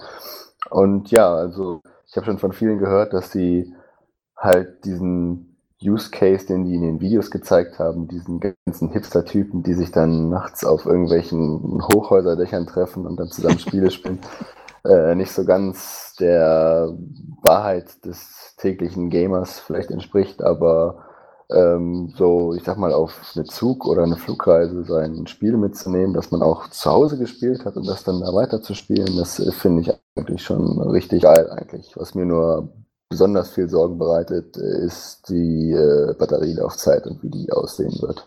Denn da glaube ich nicht, dass da viel hinterstecken wird. Was mich bei, äh, eine Beobachtung hat mich besonders äh, fasziniert, war äh, in dieser Nintendo-Traumwelt äh, mit den Hochhausdächern. Da hat kein Mensch ein Smartphone. Nirgendwo liegt eins rum. Niemand hat es in der Hand oder sonst irgendwo hervorlugen. Haben alle halt nur einen Switch. Ja, das ist wahrscheinlich die, genau die, wie du sagst, Traumwelt, die Nintendo sich vorstellt, dass alle jetzt ihre Smartphones in den Taschen lassen und dann alle nur noch mit äh, den Switches äh, rumsitzen und kommunizieren vielleicht auch und spielen sowieso. Also ich denke, dass Nintendo da auch noch so ein paar Überraschungen gebannt hat im Sinne von, ähm, könnte auch als eine Art Communication Device dienen, dass man vielleicht auch so Android-Apps bekommt. Also das ist ja ein, ein Custom Nvidia Chip, der eigentlich äh, den mobilen Plattformen relativ ähnlich ist. Und es gab ja immer Gerüchte, dass das äh, OS äh, Android-basiert sein soll. Vielleicht gibt es da ein paar Möglichkeiten in Zukunft, dass man da was machen kann. Ja, aber ich meine, selbst wenn es auf Android basiert und selbst wenn da ein paar Android-Apps drauf laufen, ich meine, wer nimmt denn heutzutage so ein Teil mit sich rum? Also, ich meine, ich habe auch ein 6 Zoll Handy. Das ist jetzt das, ne? aber die, die Nintendo Switch ist ja noch eine ganze Ecke größer gewesen als einfach so ein Handy, wie ich das habe. Also. Die hat ja einen ordentlichen Rand und äh, die Dicke ist ja durchaus auch schon äh, deutlich mehr als so ein Tablet. Was ja auch wahrscheinlich dann hoffentlich für den Akku genutzt wird. Ja, und es wird aktiv belüftet. Das weiß ich halt noch nicht, weil da ist noch relativ wenig bekannt. Ich könnte mir auch vorstellen, dass die Lüftungsschlitze, die ja tatsächlich da sind, dass die vielleicht von außen gesteuert werden. Dass wenn du das ins Dock steckst, dass du dann die Taktrate höher kriegst und dafür dann Luft durchgepustet wird. Das könnte ich mir zumindest denken, aber man weiß es halt noch nicht genau. Ja, genau. Ich habe halt auch noch die Schlitze gesehen und sofort die äh, äh, Annahme gemacht, dass das aktiv belüftet wird. Ja, oder halt, selbst wenn der Lüfter dann im Gehäuse drin steckt, okay, dann ist er vielleicht nur aktiv, wenn er im Dock steckt. Das wäre zum Beispiel denkbar. Also, es ist, das Ding ist ja, die Leute hätten gerne solche Informationen. Die würden das jetzt ja ganz gern wissen. Und dann kommt ein Nintendo-Sprecher ins Interview und sagt, ja, äh, wir wissen, dass jetzt ihr ganz viele Fragen habt, aber ihr werdet dieses Jahr keine Antworten kriegen. Äh, tschüss, schönen Tag noch. Das ist, was für ein Elfenbeinturm die leben, das ist nicht mehr feierlich. Ich meine, diverse Teile von Sony sind da auch nicht so weit von entfernt, aber die haben mehr und mehr das Sagen in der Firma verloren, gerade was die äh, PlayStation-Sparte angeht. Da ist das alles mehr und mehr in äh, die Hände von Sony USA dann gewandert, so, Sony Interactive Entertainment. Und äh, aber Nintendo, die stecken da noch sowas von drin. Wie ich schon sagte, keiner hat ein Smartphone, Antworten gibt's nicht, erst wenn wir irgendwie Bock drauf haben. Das ist alles so Nintendo, ey. Könnt ihr mal bitte auf den Kalender gucken? Anstrengend. Ja, da gebe ich, da gebe ich dir völlig recht. Ähm, Nintendo, die leben einfach wirklich in ihrer eigenen Welt und haben auch ganz viele Trends noch nicht so wirklich mitkommen. Und wenn auch das Argument da ist, dass man mit dem Smartphone wahrscheinlich äh, oder das Smartphone jetzt nicht ersetzen werden kann und dass das Nintendo oder die Nintendo Switch, der, die das Nintendo Switch jetzt wahrscheinlich auch nicht der Mega-Erfolg wird, glaube ich schon, dass äh, ein gewisser Markt da ist, weil der 3DS-Markt, den hat man ja auch irgendwie immer so ein bisschen unterschätzt, aber wenn Nintendo erstmal mit ihren geilen Spielen kommt, ein neues Pokémon, Animal Crossing und was es nicht alles gibt und du das dann wirklich in großartiger HD-Qualität mit auf den Weg nehmen kannst, dann glaube ich schon, dass das einige Leute anlocken wird. Ich bin da ja auch ganz bei dir, dass äh, Smartphone-Gaming nicht wirklich, ich sag's auch mal ganz bewusst, echte Spiele ersetzen kann. Äh, ich habe nur sehr, sehr wenige Smartphone-Spiele äh, gesehen, die mich irgendwie mal so ein bisschen länger gereizt haben. Das meiste ist so schnell langweilig und so schnell ist das meistens darauf ausgelegt, dass du dann einfach gerne mal ein bisschen Geld da lässt. Ansonsten wird es halt langsam und zäh und ach, das ist auch nicht wirklich meine Welt als Konsolenfan. Ähm, aber äh, ich, es hängt halt sehr davon ab, wie der Preis ausfällt. Ne? Das ist äh, ein großer Punkt, den da Nintendo richtig machen muss. Und es gibt auch ein paar Hinweise, dass sie das auch tatsächlich hinkriegen könnten. Zum Beispiel eben, dass Nvidia geradezu verzweifelt ist, äh, wieder zurück in die Konsolenwelt zu finden. Die haben ja dann, äh, als sie dann sämtliche Deals verloren haben, irgendwie auch so ein bisschen auffällig rumgefrotzelt gegen Konsolen, dass die doch so schlecht sind und dass deren Android-System ja äh, auch äh, ganz toll ist, was aber nicht irgendwie großen flächendeckenden Erfolg erreicht hat. Das Shield meine ich jetzt. Und äh, da kommen auch auf, auffällig oft irgendwelche Seitenhiebe gegen die AMD-Technik in den Konsolen und äh, da denke ich mal, die machen Nintendo dann einen ziemlich guten Preis, werden hart an der Grenze segeln da, um einfach wieder Fuß zu fassen. Ja, ich, da gebe ich dir recht. Ich glaube, das war wirklich so eine Art Zickerei damals von Nvidia. Den hat es bestimmt wirklich wehgetan, dass sie bei allen großen Konsolenherstellern, ich sag mal, den Deal verloren haben an den größten Konkurrenten. Aber was ich halt noch sehe, im, zum Argument nochmal für das äh, Unterwegsspielen, ein großes, unterschätztes Detail, was es bei Smartphones halt nicht gibt, sind die Controller, die dabei äh, ja, schon dabei extrem sind. wichtig. Genau weil es halt wirklich so mit diesem Finger auf äh, rumwischen auf dem Bildschirm bei Smartphones, damit kann man sich halt so ein paar kleine Minispiele vorstellen, aber so wirklich intensive Spiele, das ist, hat, hat immer irgendwie nicht wirklich funktioniert. Und deswegen, dass da Controller bei sind, auch in bekannter Nintendo-Qualität, könnte das nochmal richtig steigern in der Popularität, glaube ich. Es ist aber nicht so, dass man das mit Android-Tablets nicht machen kann, ne? Nein, natürlich nicht, aber das ist bei einem normalen Android oder sagen wir iPhone oder ist es halt äh, ein, ein Gerät, das man sich zusätzlich kaufen muss. Und deswegen können die Entwickler nicht davon ausgehen, dass ein so ein Peripheral da ist. es gibt trotzdem Spielen. dafür Unterstützung und Spiele alles. Aber hast schon richtig, hast schon recht, da, da steckt halt kein, ein, keine treibende Kraft dahinter, die dann halt alles bündelt. Selber Spiele macht, äh, Spiele von Drittherstellern dann eben unterstützt und äh, die Hardware mit Controller zur Verfügung stellt. Das alles in der Hand von Nintendo wird da sicherlich nochmal ein anderes Gewicht haben, als jetzt nur zu sagen, wir unterstützen mit unserem, mit unserem Smartphone-Game dann auch Controller, wenn du einen hast. Ja, also ich, ich, ich sehe das halt immer ähm, noch ein großer Unterschied, wenn es wirklich im Paket mit drin ist, als wenn man es als External Device oder als Peripheral kaufen muss. Das macht halt immer noch unglaublich viel aus, auch bei mir im Kopf jetzt selber. Aber ähm, apropos Peripheral, ich habe, oder man hört ja jetzt auch schon Gerüchte, dass diese Homebox, in die man die Konsole oder das die Switch dann einklinken kann, dass die gar nicht im Lieferumfang enthalten ist, sondern extra gekauft werden muss. Ich sag mal so, das, beim 3DS ist ja nicht mal das Netzteil dabei, also wirklich verwunderlich ist das jetzt nicht. Das wäre trotzdem ein Riesenfehler, finde ich. Das sollten sie zumindest. Ich, ja, ich, ich bin kein Konsolenhersteller, ich kann es nicht beurteilen. Also da weiß Nintendo wahrscheinlich mehr als ich, wie man Konsolen verkauft. Besser gesagt, zumindest bei Handhelds wissen sie es.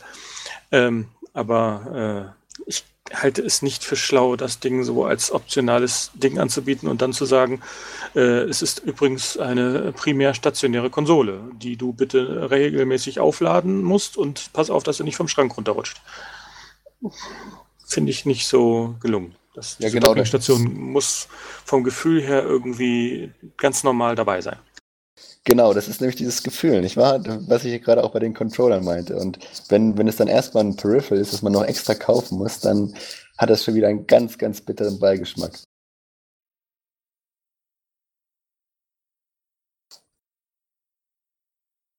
Ja, okay.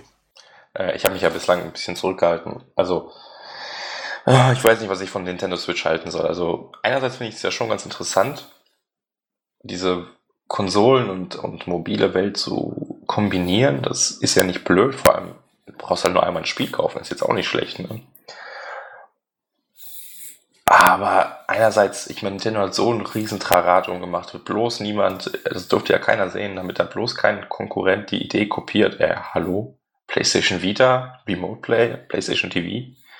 Ähm, naja, und andererseits fühlte sich so ein bisschen an wie das Schlechteste aus beiden Welten. Also nichts Halbes und nichts Ganzes irgendwie. Du hast halt die, das ist zum Beispiel Zelda Breath of the Wild, ist sicherlich ein cooles Spiel, aber wollt ihr das unterwegs zocken? Ganz ehrlich? Ich persönlich nicht. Das willst du zu Hause auf deiner großen ähm, ja, Leinwand oder Fernseher oder sonst was zocken. Aber dann willst du wieder halt von diesem mobilen äh, Gerät zurückgehalten, weil du musst halt irgendwie dann mit der Power auch ähm, aufpassen. Du kannst halt nicht einfach irgendwie PS4 Pro Chip da einbauen, sonst hast du halt keine Laufzeit. So. Und selbst wenn der Dock dann ein bisschen mehr ermöglicht, das wird jetzt nicht plötzlich ein Unterschied wie zwischen PS4 und PS4 Pro sein. Nie im Leben. So. Nein, natürlich nicht. Eben. Und gleichzeitig wieder, wenn ich dann irgendwie so ein Spiel wie Pokémon habe, das möchte ich mobil zocken, aber halt zu Hause brauche ich es dann halt auch wieder nicht. Also ich möchte jetzt das Pokémon, was ich unterwegs auf dem 3DS zocke, nicht unbedingt auf meinem Fernseher zocken. Das, das gibt mir dann halt auch nichts. Und so ist es halt irgendwie nichts Halbes und nichts Ganzes. Ich gewinne dadurch nichts. Also ich glaube, vor zehn Jahren hätte ich die Idee viel cooler gefunden. Zum Beispiel, man gesehen hat, man kann das als irgendwie den, den, das, das Switch-Tablet einfach aufstellen, die Kontrolle abklingen und zu zweit zum Beispiel Mario Kart zocken. Das finde ich ja eigentlich ganz cool, nur das brauche ich heutzutage nicht mehr. Ich wüsste echt nicht, in welcher Situation mir das irgendwie hilfreich wäre. Okay, wenn ich irgendwo mal im Urlaub fliege mit einem Flugzeug, aber äh, weiß ich nicht. Das, das, die, die paar Stunden schaffe ich jetzt mittlerweile auch ohne Zocken. Das ist ja, schon gut. ein bisschen groß. Ja gut, wir müssen auch immer ein bisschen bedenken, wir sind jetzt nicht mehr so die Oberzielgruppe für Nintendo-Produkte. Ne? Die gehen halt immer noch so ein bisschen mehr auf den Kinder- und Jugendlichen-Markt. Aber ich weiß halt auch nicht, wie gewöhnlich das heute noch ist, dass sich äh, Jugendliche zusammen zum Zocken treffen oder so und ob das dann wirklich den großen Unterschied macht, wenn man das Ding dann mitnehmen kann und dann vielleicht auf so einem kleinen Bildschirm zusammen da Mario Kart zocken kann, weiß ich nicht. Nochmal zum Power-Unterschied. Ich kann mir sehr gut vorstellen, dass das einfach dann heißt, äh, dass das Tablet, sage ich jetzt mal, äh, eben wirklich einen 720p-Bildschirm hat, wie die Gerüchte besagen. Und das halte ich für recht wahrscheinlich. Das ist ein Kompromiss aus Darstellungsqualität und eben der nötigen Leistungsfähigkeit unterwegs. Und auch auf 6 Zoll mit Spielen sieht 720p, glaube ich, jetzt nicht so schlimm aus, dass man das jetzt nicht ertragen könnte. Ich glaube, das ist schon ganz okay. Und dass es dann halt am Fernseher dann mit etwas höher getakteten äh, Komponenten dann die 1080p vielleicht dann auffüllen kann. Das wäre ein sinnvoller Boost. Also ich sag mal, von Nintendo sind wir sowieso jetzt keine Power-Konsolen gewöhnt, zumindest nicht mehr seit dem Nintendo 64 und dem GameCube, die jetzt ja auch nicht super powermäßig waren, aber Nö, trotzdem waren sie noch auf dem, kon konnten sie noch einigermaßen mithalten mit äh, den anderen Konsolen. Was ich mir halt verspreche, sind geile Spielerlebnisse und wo Craig jetzt schon Zelda angesprochen hat, es wäre durchaus ein Spiel, das ich auch unterwegs spielen würde, wenn ich einen geilen Controller habe und dass der Bildschirm groß genug ist und die Auflösung vor allem auch, dann hätte ich da auch wirklich Bock zu. Nur leider ist es bei mir halt mittlerweile so, dass ich jetzt nicht mehr in so Situationen bin, zumindest nicht mehr so häufig, dass ich halt irgendwie lange im Zug sitze oder öfter mal fliege oder so, wo sich das dann auch lohnt, es mitzunehmen. Das ist halt so ein generelles Problem, was man heutzutage hat. Muss man vielleicht nicht so weit mitnehmen, nur in den kleinsten Raum des Hauses oder so? Ja, ich weiß nicht, ob der Reiz jetzt für mich daran liegt, das Ding dann im, im Bett zu zocken oder so oder vielleicht auf der Toilette, keine Ahnung. Dann sitze ich doch schon lieber auf meinem Sofa, wenn ich die Möglichkeit habe und spiele es auf dem großen Fernseher. Gerade fürs Bett sieht das nicht so bequem aus, weil äh, das dürfte doch ein bisschen was wiegen bei, bei der Dicke und äh, dem dicken Rahmen und dann noch zwei Controller links und rechts. Das ist ja dann auch relativ breit. Ich glaube, das ist nicht sehr bequem im Liegen. Nee, ich glaube auch nicht. Das Problem hatte ich ja damals bei meinem iPad schon, dass mir immer gegen den Kopf gefallen ist, weil ich es nicht mehr halten konnte. Ja, werden wir mal sehen, wie sich das entwickelt. Aber ähm, ich weiß auch nicht, was Nintendo hätte anders machen sollen. Wenn sie jetzt versuchen, eine Power-Konsole zu machen, dann werden sie auch nicht wirklich, äh, also zumindest die PS4 Pro hätten sie nicht überholen können von der Technik her, weil Nintendo hatte einfach auch keine entsprechende äh, Entwicklungsabteilung für. Also bestenfalls hätten sie die PS4 übertreffen können. Und was sollen sie mit, mit einer Konsole, die 2017 erscheint, die dann Konkurrenz mit einem System tritt, was 2013 erschienen ist? Das, das bringt ja gar nichts. Deswegen mussten sie was versuchen. Und ähm, vielleicht klappt es, vielleicht nicht. Ich kenne ein paar jüngere Leute, die tatsächlich heiß drauf sind. Ähm, wie du schon sagtest, mehr so die Jugendlichen. Aber es bleibt natürlich schon abzuwarten, was da jetzt noch für Tricks im Ärmel drin sind. Und äh, bei den Spielen ist natürlich auch wichtig, was da so rauskommt. Äh, da haben sie ja schon gezeigt, dass so quasi die Greatest Hits der Wii U dann nochmal neu aufgelegt werden, weil eben so viele Leute die Wii U nicht gekauft haben. Und die Spiele sind fertig entwickelt, die werden dann noch ein bisschen aufgemöbelt und für, die, äh, für den mobilen Chipsatz dann äh, äh portiert und optimiert. Und äh, da kann man dann sicherlich den einen oder anderen mit begeistern, weil vielleicht war der ein oder andere schon scharf auf Mario Kart 8, aber hat sich halt die Wii U nicht geholt. Da hat man dann die Gelegenheit. Mach ja, mal einen niedrigen Preis, Nintendo. Dann vielleicht. Ja, also erste Schätzungen sagen ja 250 bis 300 Euro, was ich halt auch so vermute. Wenn dann allerdings diese Dockingstation wirklich nicht dabei ist, dann ähm, ja, würde sich das schon wieder gar nicht bezahlt machen, glaube ich. Dann könnte man sich wirklich schon eine von den größeren Konsolen holen. Was mir allerdings äh, jetzt speziell und persönlich wichtig ist bei der neuesten Nintendo-Konsole ist äh, einfach der Online-Service, den Nintendo wirklich oh, mal ja ja, den Nintendo wirklich mal auf ein, modernes Niveau bringen muss. Also die hatten ja zum Start der Wii U noch dieses ganz alte archaische System, äh, das überhaupt nicht funktioniert hat und man konnte nichts irgendwie transferieren oder oder oder umgekehrt, man musste halt irgendwie von der Konsole auf die andere transferieren mit einem USB-Stick und dann war irgendwie Hardware gebunden bei den Spielen auch und so ein Quatsch. Und dann haben sie ja ich glaube, vor ein oder zwei Jahren diesen Nintendo Networks Service eingeführt und haben ein paar positive Dinge in richtige Richtung gemacht. Allerdings ist es immer noch so, dass man äh, keine accountgebundenen Spiele hat, sondern ist immer noch Hardware gebunden und ja, also alle, alle die ganzen Services, um die Sony und Microsoft sich zurzeit gerade konkurrieren auf ihren äh, Services mit äh, Communities und Competitions und was es da nicht alles gibt und, und sowas. Das fehlt mir halt bei Nintendo schon seit, seit Jahren und da sind die wirklich zurück. Und das möchte ich bitte, dass das jetzt anders wird. Oh ja, das muss Nintendo unbedingt einfach kopieren. Mach's einfach haargenau, so wie es äh, Microsoft und Sony machen. Die haben sich inzwischen gefunden, das ist der richtige Sweet Spot wie äh, mit mehr Benutzern und äh, Besitzverhältnissen von Software äh, umgegangen wird für Download-Titel. Das sollten die, da sollten die den Schnitt echt nutzen, um auch diesen Sprung zu machen. Aber ich habe so meine Bedenken bei Nintendo. Ja, ich habe jetzt auch kein großes Vertrauen, gerade jetzt, weil man auch wieder gesehen hat, die sind ja auf Cartridges gesprungen, jetzt für den Switch, der, die das Switch.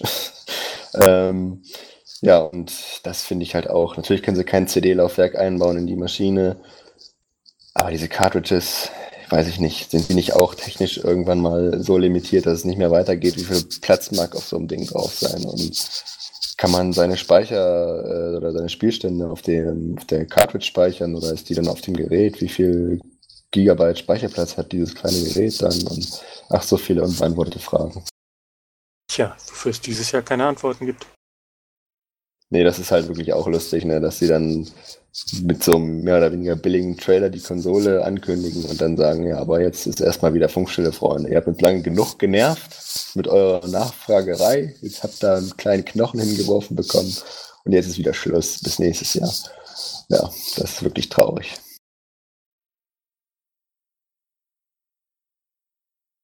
Gut, Tellerrand ist äh, ordentlich beguckt worden.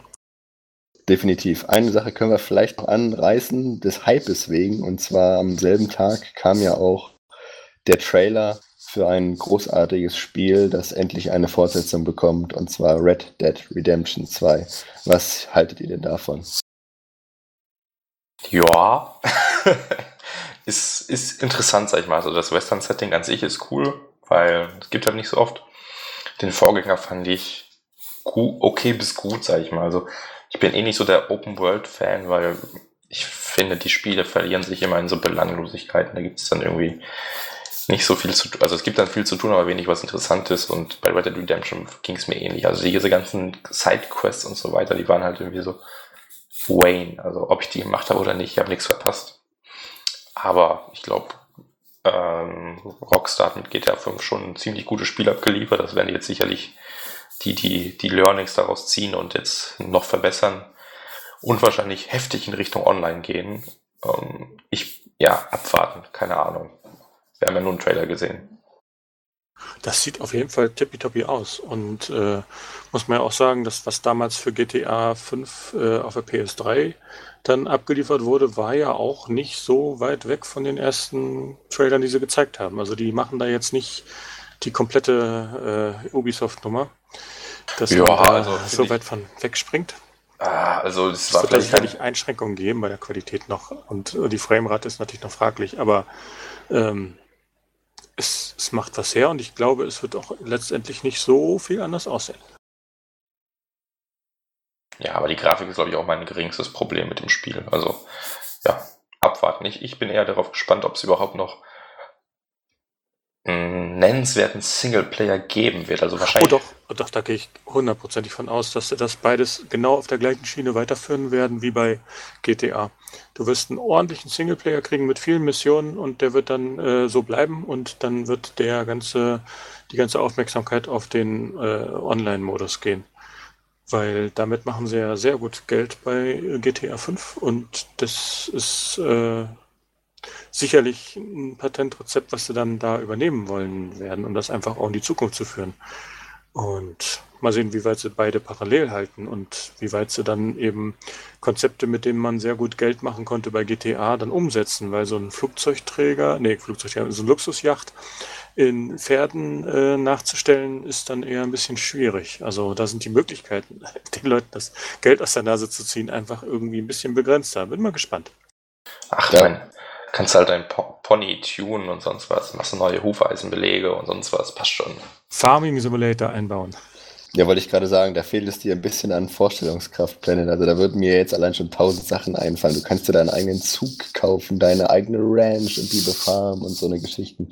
Da gibt es bestimmt tausende Sachen, die äh, Rockstar sich überlegt hat. Die haben ja auch speziell bei der Ankündigung damit geworben, dass es ein äh, wie Sie sagen, innovativen Online-Modus geben wird, den viele Leute überraschen wird. Und das macht mir einerseits ein bisschen Angst, dass sie vielleicht wirklich so den Fokus von dem Singleplayer verlieren, der eigentlich das Hauptaugenmerk sein sollte bei Red Dead Redemption. Aber ähm, naja, ich kann schon verstehen, warum die da halt so ein bisschen den Fokus drauf legen, weil äh, es hat mich allerdings auch überrascht, dass GTA Online wirklich so eine Geldmaschine ist, aber irgendwie sollte es mich auch nicht überraschen. Das ist ja prinzipiell ein MMO mit äh, GTA-Feeling. Also das ist irgendwie ein Erfolgsrezept geworden. Ja, also das Beste aus äh, zwei Welten kann man sagen und das ist dann natürlich eine Gelddruckmaschine, das muss man dann wohl eingestehen. Apropos GTA, ich weiß nicht, ob ihr es gesehen habt, aber heute kam eine News auf unserer Seite, so eine halbe Stunde bevor wir begann, äh, begonnen haben, zu dem Online-Modus, dass die Singleplayer-DLCs, die irgendwann mal angekündigt wurden für GTA, mittlerweile auf Eis gelegt wurden und dafür soll es jetzt komplett neue Karten für GTA 5 geben. Also äh, nicht nur Los Santos, sondern Liberty City und, und hier San Fierro und wie die alle nicht hießen damals, ähm, die dann halt wirklich für 60 Euro nochmal in den Laden kommen sollen nächstes Jahr. Ähm, alles online meinst du jetzt? Genau, alles nur noch online. Das ist deren einziger, ja, äh, einziges Ziel oder wie auch immer. Hm, schöne neue Welt. Ja, genau. Und da bin ich aber mal gespannt, weil das ist ja jetzt nichts, was man irgendwie mal eben macht. Und wie wollen die nebenbei noch Red Dead Redemption entwickeln, ob es da irgendwie in dieselbe Richtung geht oder keine Ahnung. Also es könnte interessant werden. Es gab ja auch schon Gerüchte, dass Red Dead Redemption 2 ähm, äh, äh, äh, über starke Koop-Funktionalität verfügen wird. Also man hat ja schon gesehen, dass es irgendwie so eine Bande an, an Leuten ist, die da irgendwie die, die Länder unsicher machen. Also vielleicht ich könnte mir sowas wie so ein seamless Online-Multiplayer vorstellen, wo du theoretisch selber zocken kannst, aber genauso gut mit allen anderen die Story zocken kannst. Das könnte ich mir sehr gut vorstellen. Ja, wobei ich äh, immer noch der Singleplayer-Veteran bin, würde mir dann da keinen reinholen. Aber ich denke mal, die, der Markt ist da, die, das Interesse an Koop-Spielen und GTA Online zeigt halt, dass äh, das wirklich viele Leute spielen, dass viele Leute interessiert und ich denke dann auch, dass Rockstar bei Red Dead Redemption in dieselbe Richtung gehen wird, zwangsläufig, um halt die Kohle zu machen. Was ich dann das, natürlich es ja nicht, geht ja nicht nur um Kohle, es ist ja offensichtlich auch das, was die Leute wollen. Also ich kann man, nicht. dem kann man es verdenken. Ich auch nicht. Aber äh, sagen wir mal so, ich gehe einfach mal davon aus, dass das vom Singleplayer einem GTA 5 nicht groß nachstehen wird. Und da hat man so viel zu tun, dass das nun wahrlich nicht irgendwie als kleine Dreingabe gesehen werden kann. Da mache ich mir überhaupt keine Sorgen. Ja, also ich persönlich will auch keine Online Multiplayer-Sachen wie GTA Online. Ich meine, wir haben auch Leute in unserem Forum, die vierstellige Eurobeträge in GTA Online investiert haben. Also es gibt einen Markt dafür. Ja, also aber vielleicht ist das sie, auch heilbar. Ja, also solange sie den Kompromiss schaffen, wie du schon sagst, Bennett, dass sie wirklich ihr, ihr hohes Niveau halten bei der Singleplayer-Kampagne, die halt am besten genauso gut oder noch besser wird wie das äh, PS3-Pendant oder der Vorgänger, dann können sie meinetwegen auch einen riesen Online-Modus hinten dran klatschen, um halt die Langlebigkeit des Spiels äh, ja, zu erhalten oder zu stärken. Aber ja, mich wird zwangsläufig wahrscheinlich dann nur der Singleplayer-Modus interessieren. Aber wo du gerade den Vorgänger erwähnt hast, eigentlich ist damit eigentlich auch Remaster oder irgendwas dergleichen gestorben, sonst hätten die es schon längst angekündigt. Ähm, ich habe ehrlich gesagt damit gerechnet, dass da sowas kommt, so ein Remaster nee, keine Ahnung, das Remaster erscheint im Februar und dann im November das Spiel. Aber nee, gar nichts. Also ich denke, da wird auch nichts mehr kommen. Ja, das ist das Lustige an Rockstar. Es gibt immer so viele Hoffnungen und so viele Gerüchte zu Sachen, die kommen sollten. Es gibt ja auch schon immer Hoffnung, dass vielleicht noch eine PC-Version von Red Dead Redemption erscheint, aber das, da, da, da springt halt Rockstar nicht auf den Zug auf. Die machen keine Remaster und die machen äh, keine PC-Version, wenn es nicht wirklich in deren Interesse liegt. Und für Ach. Für den, für den alten Teil sicherlich nicht mehr. Aber ich bin mir ziemlich sicher, dass äh, Red Dead Redemption 2 für den PC kommt, bloß halt später. Wie ja, GTA 5 halt. Ja, ich glaube ich nicht, dass das äh, groß in Frage steht. Und sie werden es erst sagen, kurz bevor es soweit ist. Ja gut, die PC-Versionen von den GTA-Spielen, die kamen ja auch immer erst später, aber die kam halt mit Garantie, wo ich dann halt bei Red Dead Redemption mich immer gefragt habe, warum kam das dann nie für PC, wo sie ja wirklich eigentlich alle anderen ihrer Spiele auf PC umgesetzt haben. Das hat mich halt wirklich ein bisschen gewundert. Ist es denn dasselbe Team wie die GTA-Entwickler? Äh, teilweise. Ich glaube, Singleplayer-mäßig ja. Das ist ja Rockstar San Diego, die Red Dead Redemption gemacht haben. Und die waren wohl beim Großteil des Singleplayers von GTA 5 zumindest äh, involviert. Und natürlich Red Dead Redemption, der erste Teil. Hm, okay.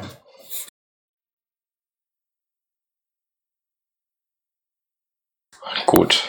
Ich glaube, damit hätten wir das auch besprochen. Sonst noch irgendetwas? Ja, zwei Wochen noch.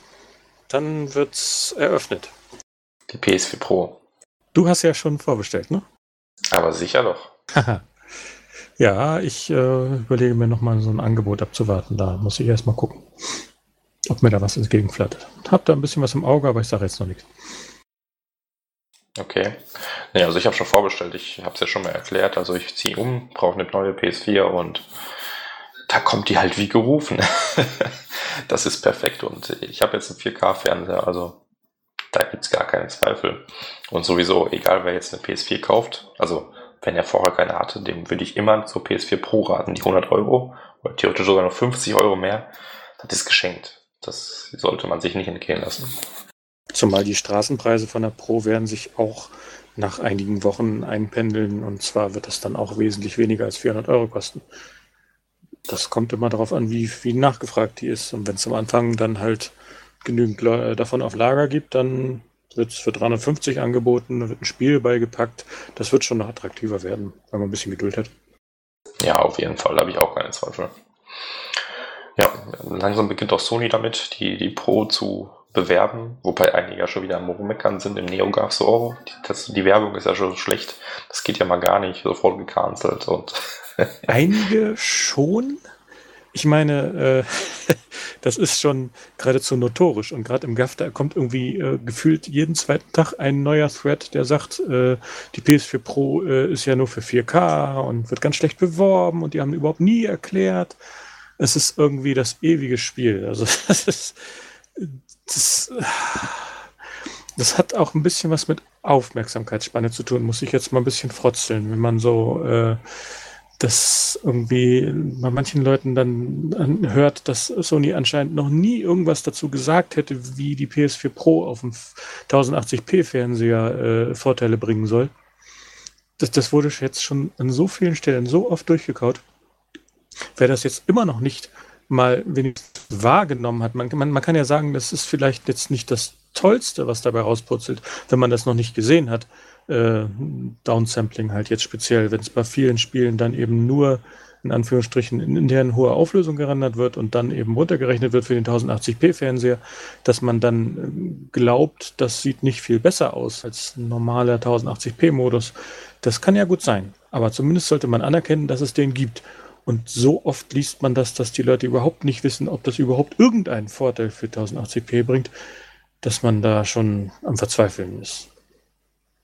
Ja, ich zumindest. Gut, ich äh, habe jetzt persönlich den Eindruck, dass ähm, Sony jetzt auch nicht so super interessiert dran ist, äh, alle Leute zum Upgraden zu bewegen, sondern erstmal langsam einen kleineren, sage ich mal, Launch feiert und dann guckt, wie die Konsole ankommt und halt dann sich mehr oder weniger auf die Mainstream-Medien verlässt, die dann sagen, ach, hier kommt eine PlayStation 4, die hat halt mehr Power und ist für äh, 4K-Fernseher und so und dass dann einige Leute dann auf diesen Zug aufspringen werden, um sich das dann Ding anzuholen. Also für den Mainstream-Verbraucher, mehr muss der eigentlich gar nicht wissen, als dass es eine PlayStation 4 ist, die noch mehr Power hat.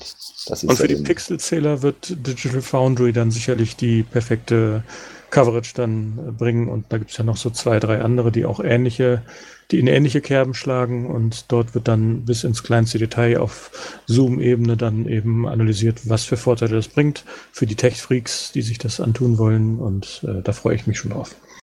Ja, vor allen Dingen, du wirst dich ja dann da richtig äh, erlaben dran, glaube ich. Und ähm, ja, ich denke, das wird dann aber auch noch einige Zweifel, ähm, soll ich sagen, ähm, ja, einige Zweifel beseitigen oder Gerüchte und Missinformationen, wie du schon sagst, die jetzt überall vorherrschen, wenn dann erstmal die Konsole draußen ist und die ganzen äh, anerkannten Blogs und äh, Sites das dann auf den Herz und Nieren geprüft haben, dann glaube ich, wird sich auch ein eindeutiges Bild abzeichnen, was die PS4 Pro ist und was sie kann.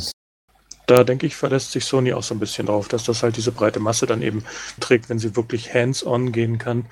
dass ähnlich wie bei VR dann eben du Schwierigkeiten hast, die Qualität davon wirklich rüberzubringen. Wenn du jetzt nämlich so ein Vergleichsvideo auf YouTube äh, hochschiebst, hast du ja schon die Hälfte von dem Effekt durch die Kompression weggewaschen. Und das macht dann halt nicht mehr ganz so viel her, wie es dann wirklich am Gerät hermacht, wenn du es dann mit, den, mit einem hochwertigen Fernseher dann vergleichen kannst. Also denke ich mal, Sony macht sich da auch wirklich äh, nicht den großen Kopf und denkt sich, äh, wird schon noch genügend Momentum kriegen, weil das ist nun mal jetzt mit der Slim zusammen die neue PS4 und wer mehr Power haben will, der greift halt dazu. Der Preis ist nicht hoch. Wobei ich ja die Hoffnung habe, dass sie dann zumindest in so groß Elektron äh, Elektronikmärkten dann, ich sag mal, so einen Vergleichsstand haben, vielleicht so ein, ja, so ein Kiosk mit einer normalen PS4 Slim und dann äh, eine PS4 Pro daneben und man dann das gleiche Spiel sozusagen sieht und dann vielleicht auch äh, die Unterschiede klar erkennbar sind. Das würde auf jeden Fall gut äh, passen, um das Ding zu pushen. Und ich hoffe dann auch, dass irgendwann mal äh, PSVR-Brillen in den Elektronikfachmarkt kommen, so zum Ausprobieren und vielleicht eventuell auch kaufen. Kann noch ein paar Wochen dauern. Ja, gut, ich glaube, damit haben wir es jetzt aber auch, oder? Ja, können wir abschließen. Wobei ich mich ja schon noch, äh, sorry, interessieren würde, noch ganz kurz zum Abschluss, äh, auf welche so, wir, wir kommen ja jetzt in die heiße Phase der, der Spiele-Releases, jetzt über Winter und kurz vor Weihnachten. Äh, gibt es denn so ein paar AAA-Titel, die euch jetzt so ansprechen in den nächsten Wochen?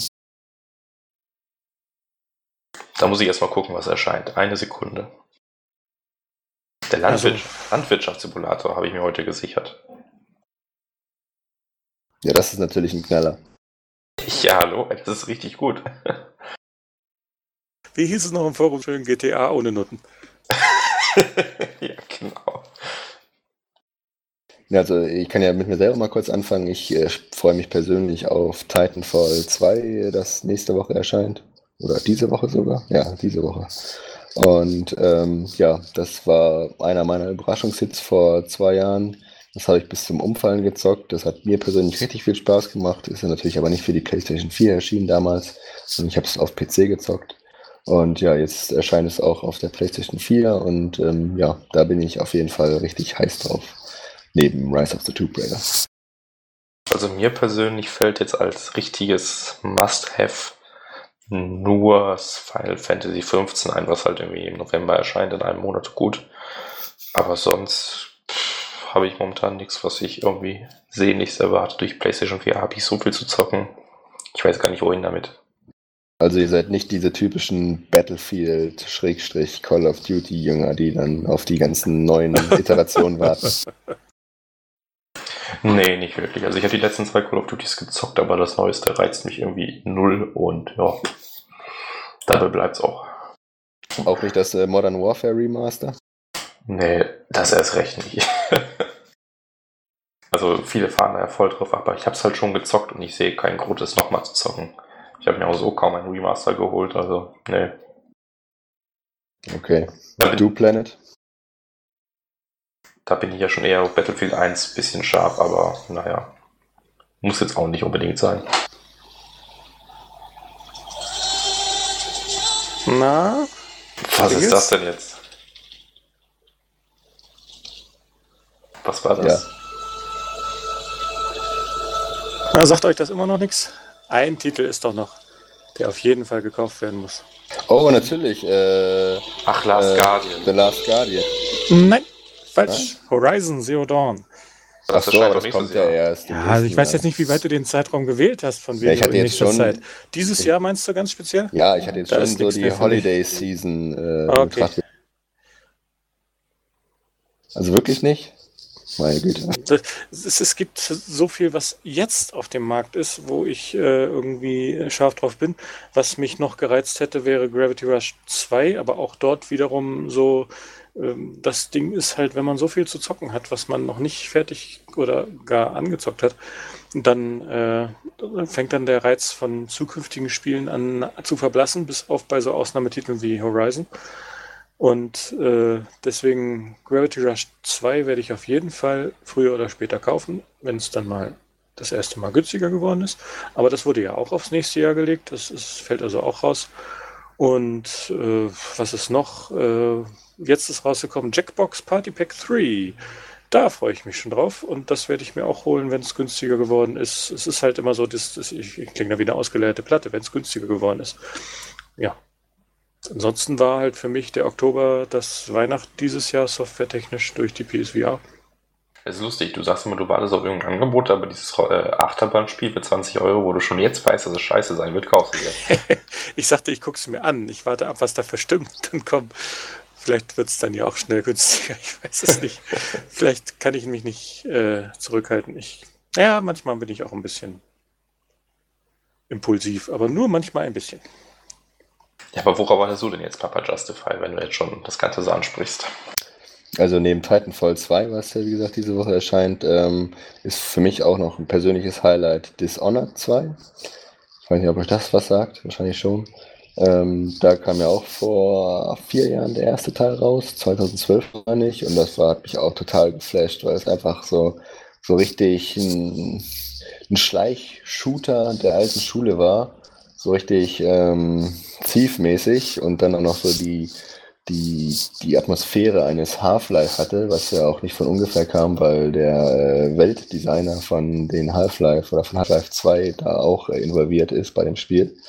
Und ja, die neuesten Videos, die da jetzt erschienen sind, die sehen einfach super geil aus und machen mir richtig Lust auf das Spiel.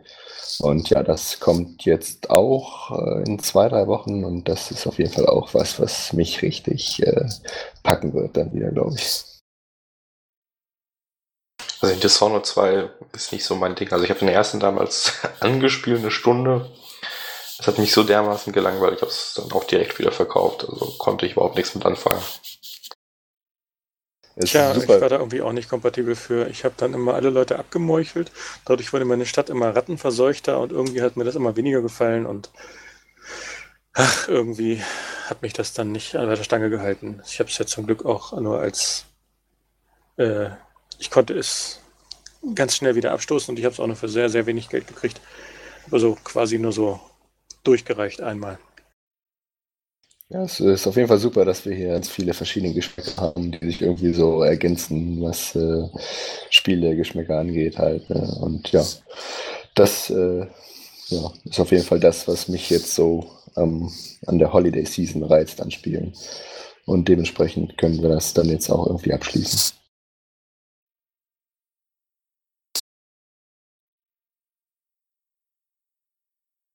Crickets. Crickets, was? Ja, Grillenzirpen meine ich. Ähm, dann machen wir mal einen Abgang, würde ich sagen. Ja, würde ich auch sagen. Dann machen wir an der Stelle jetzt einfach Schluss.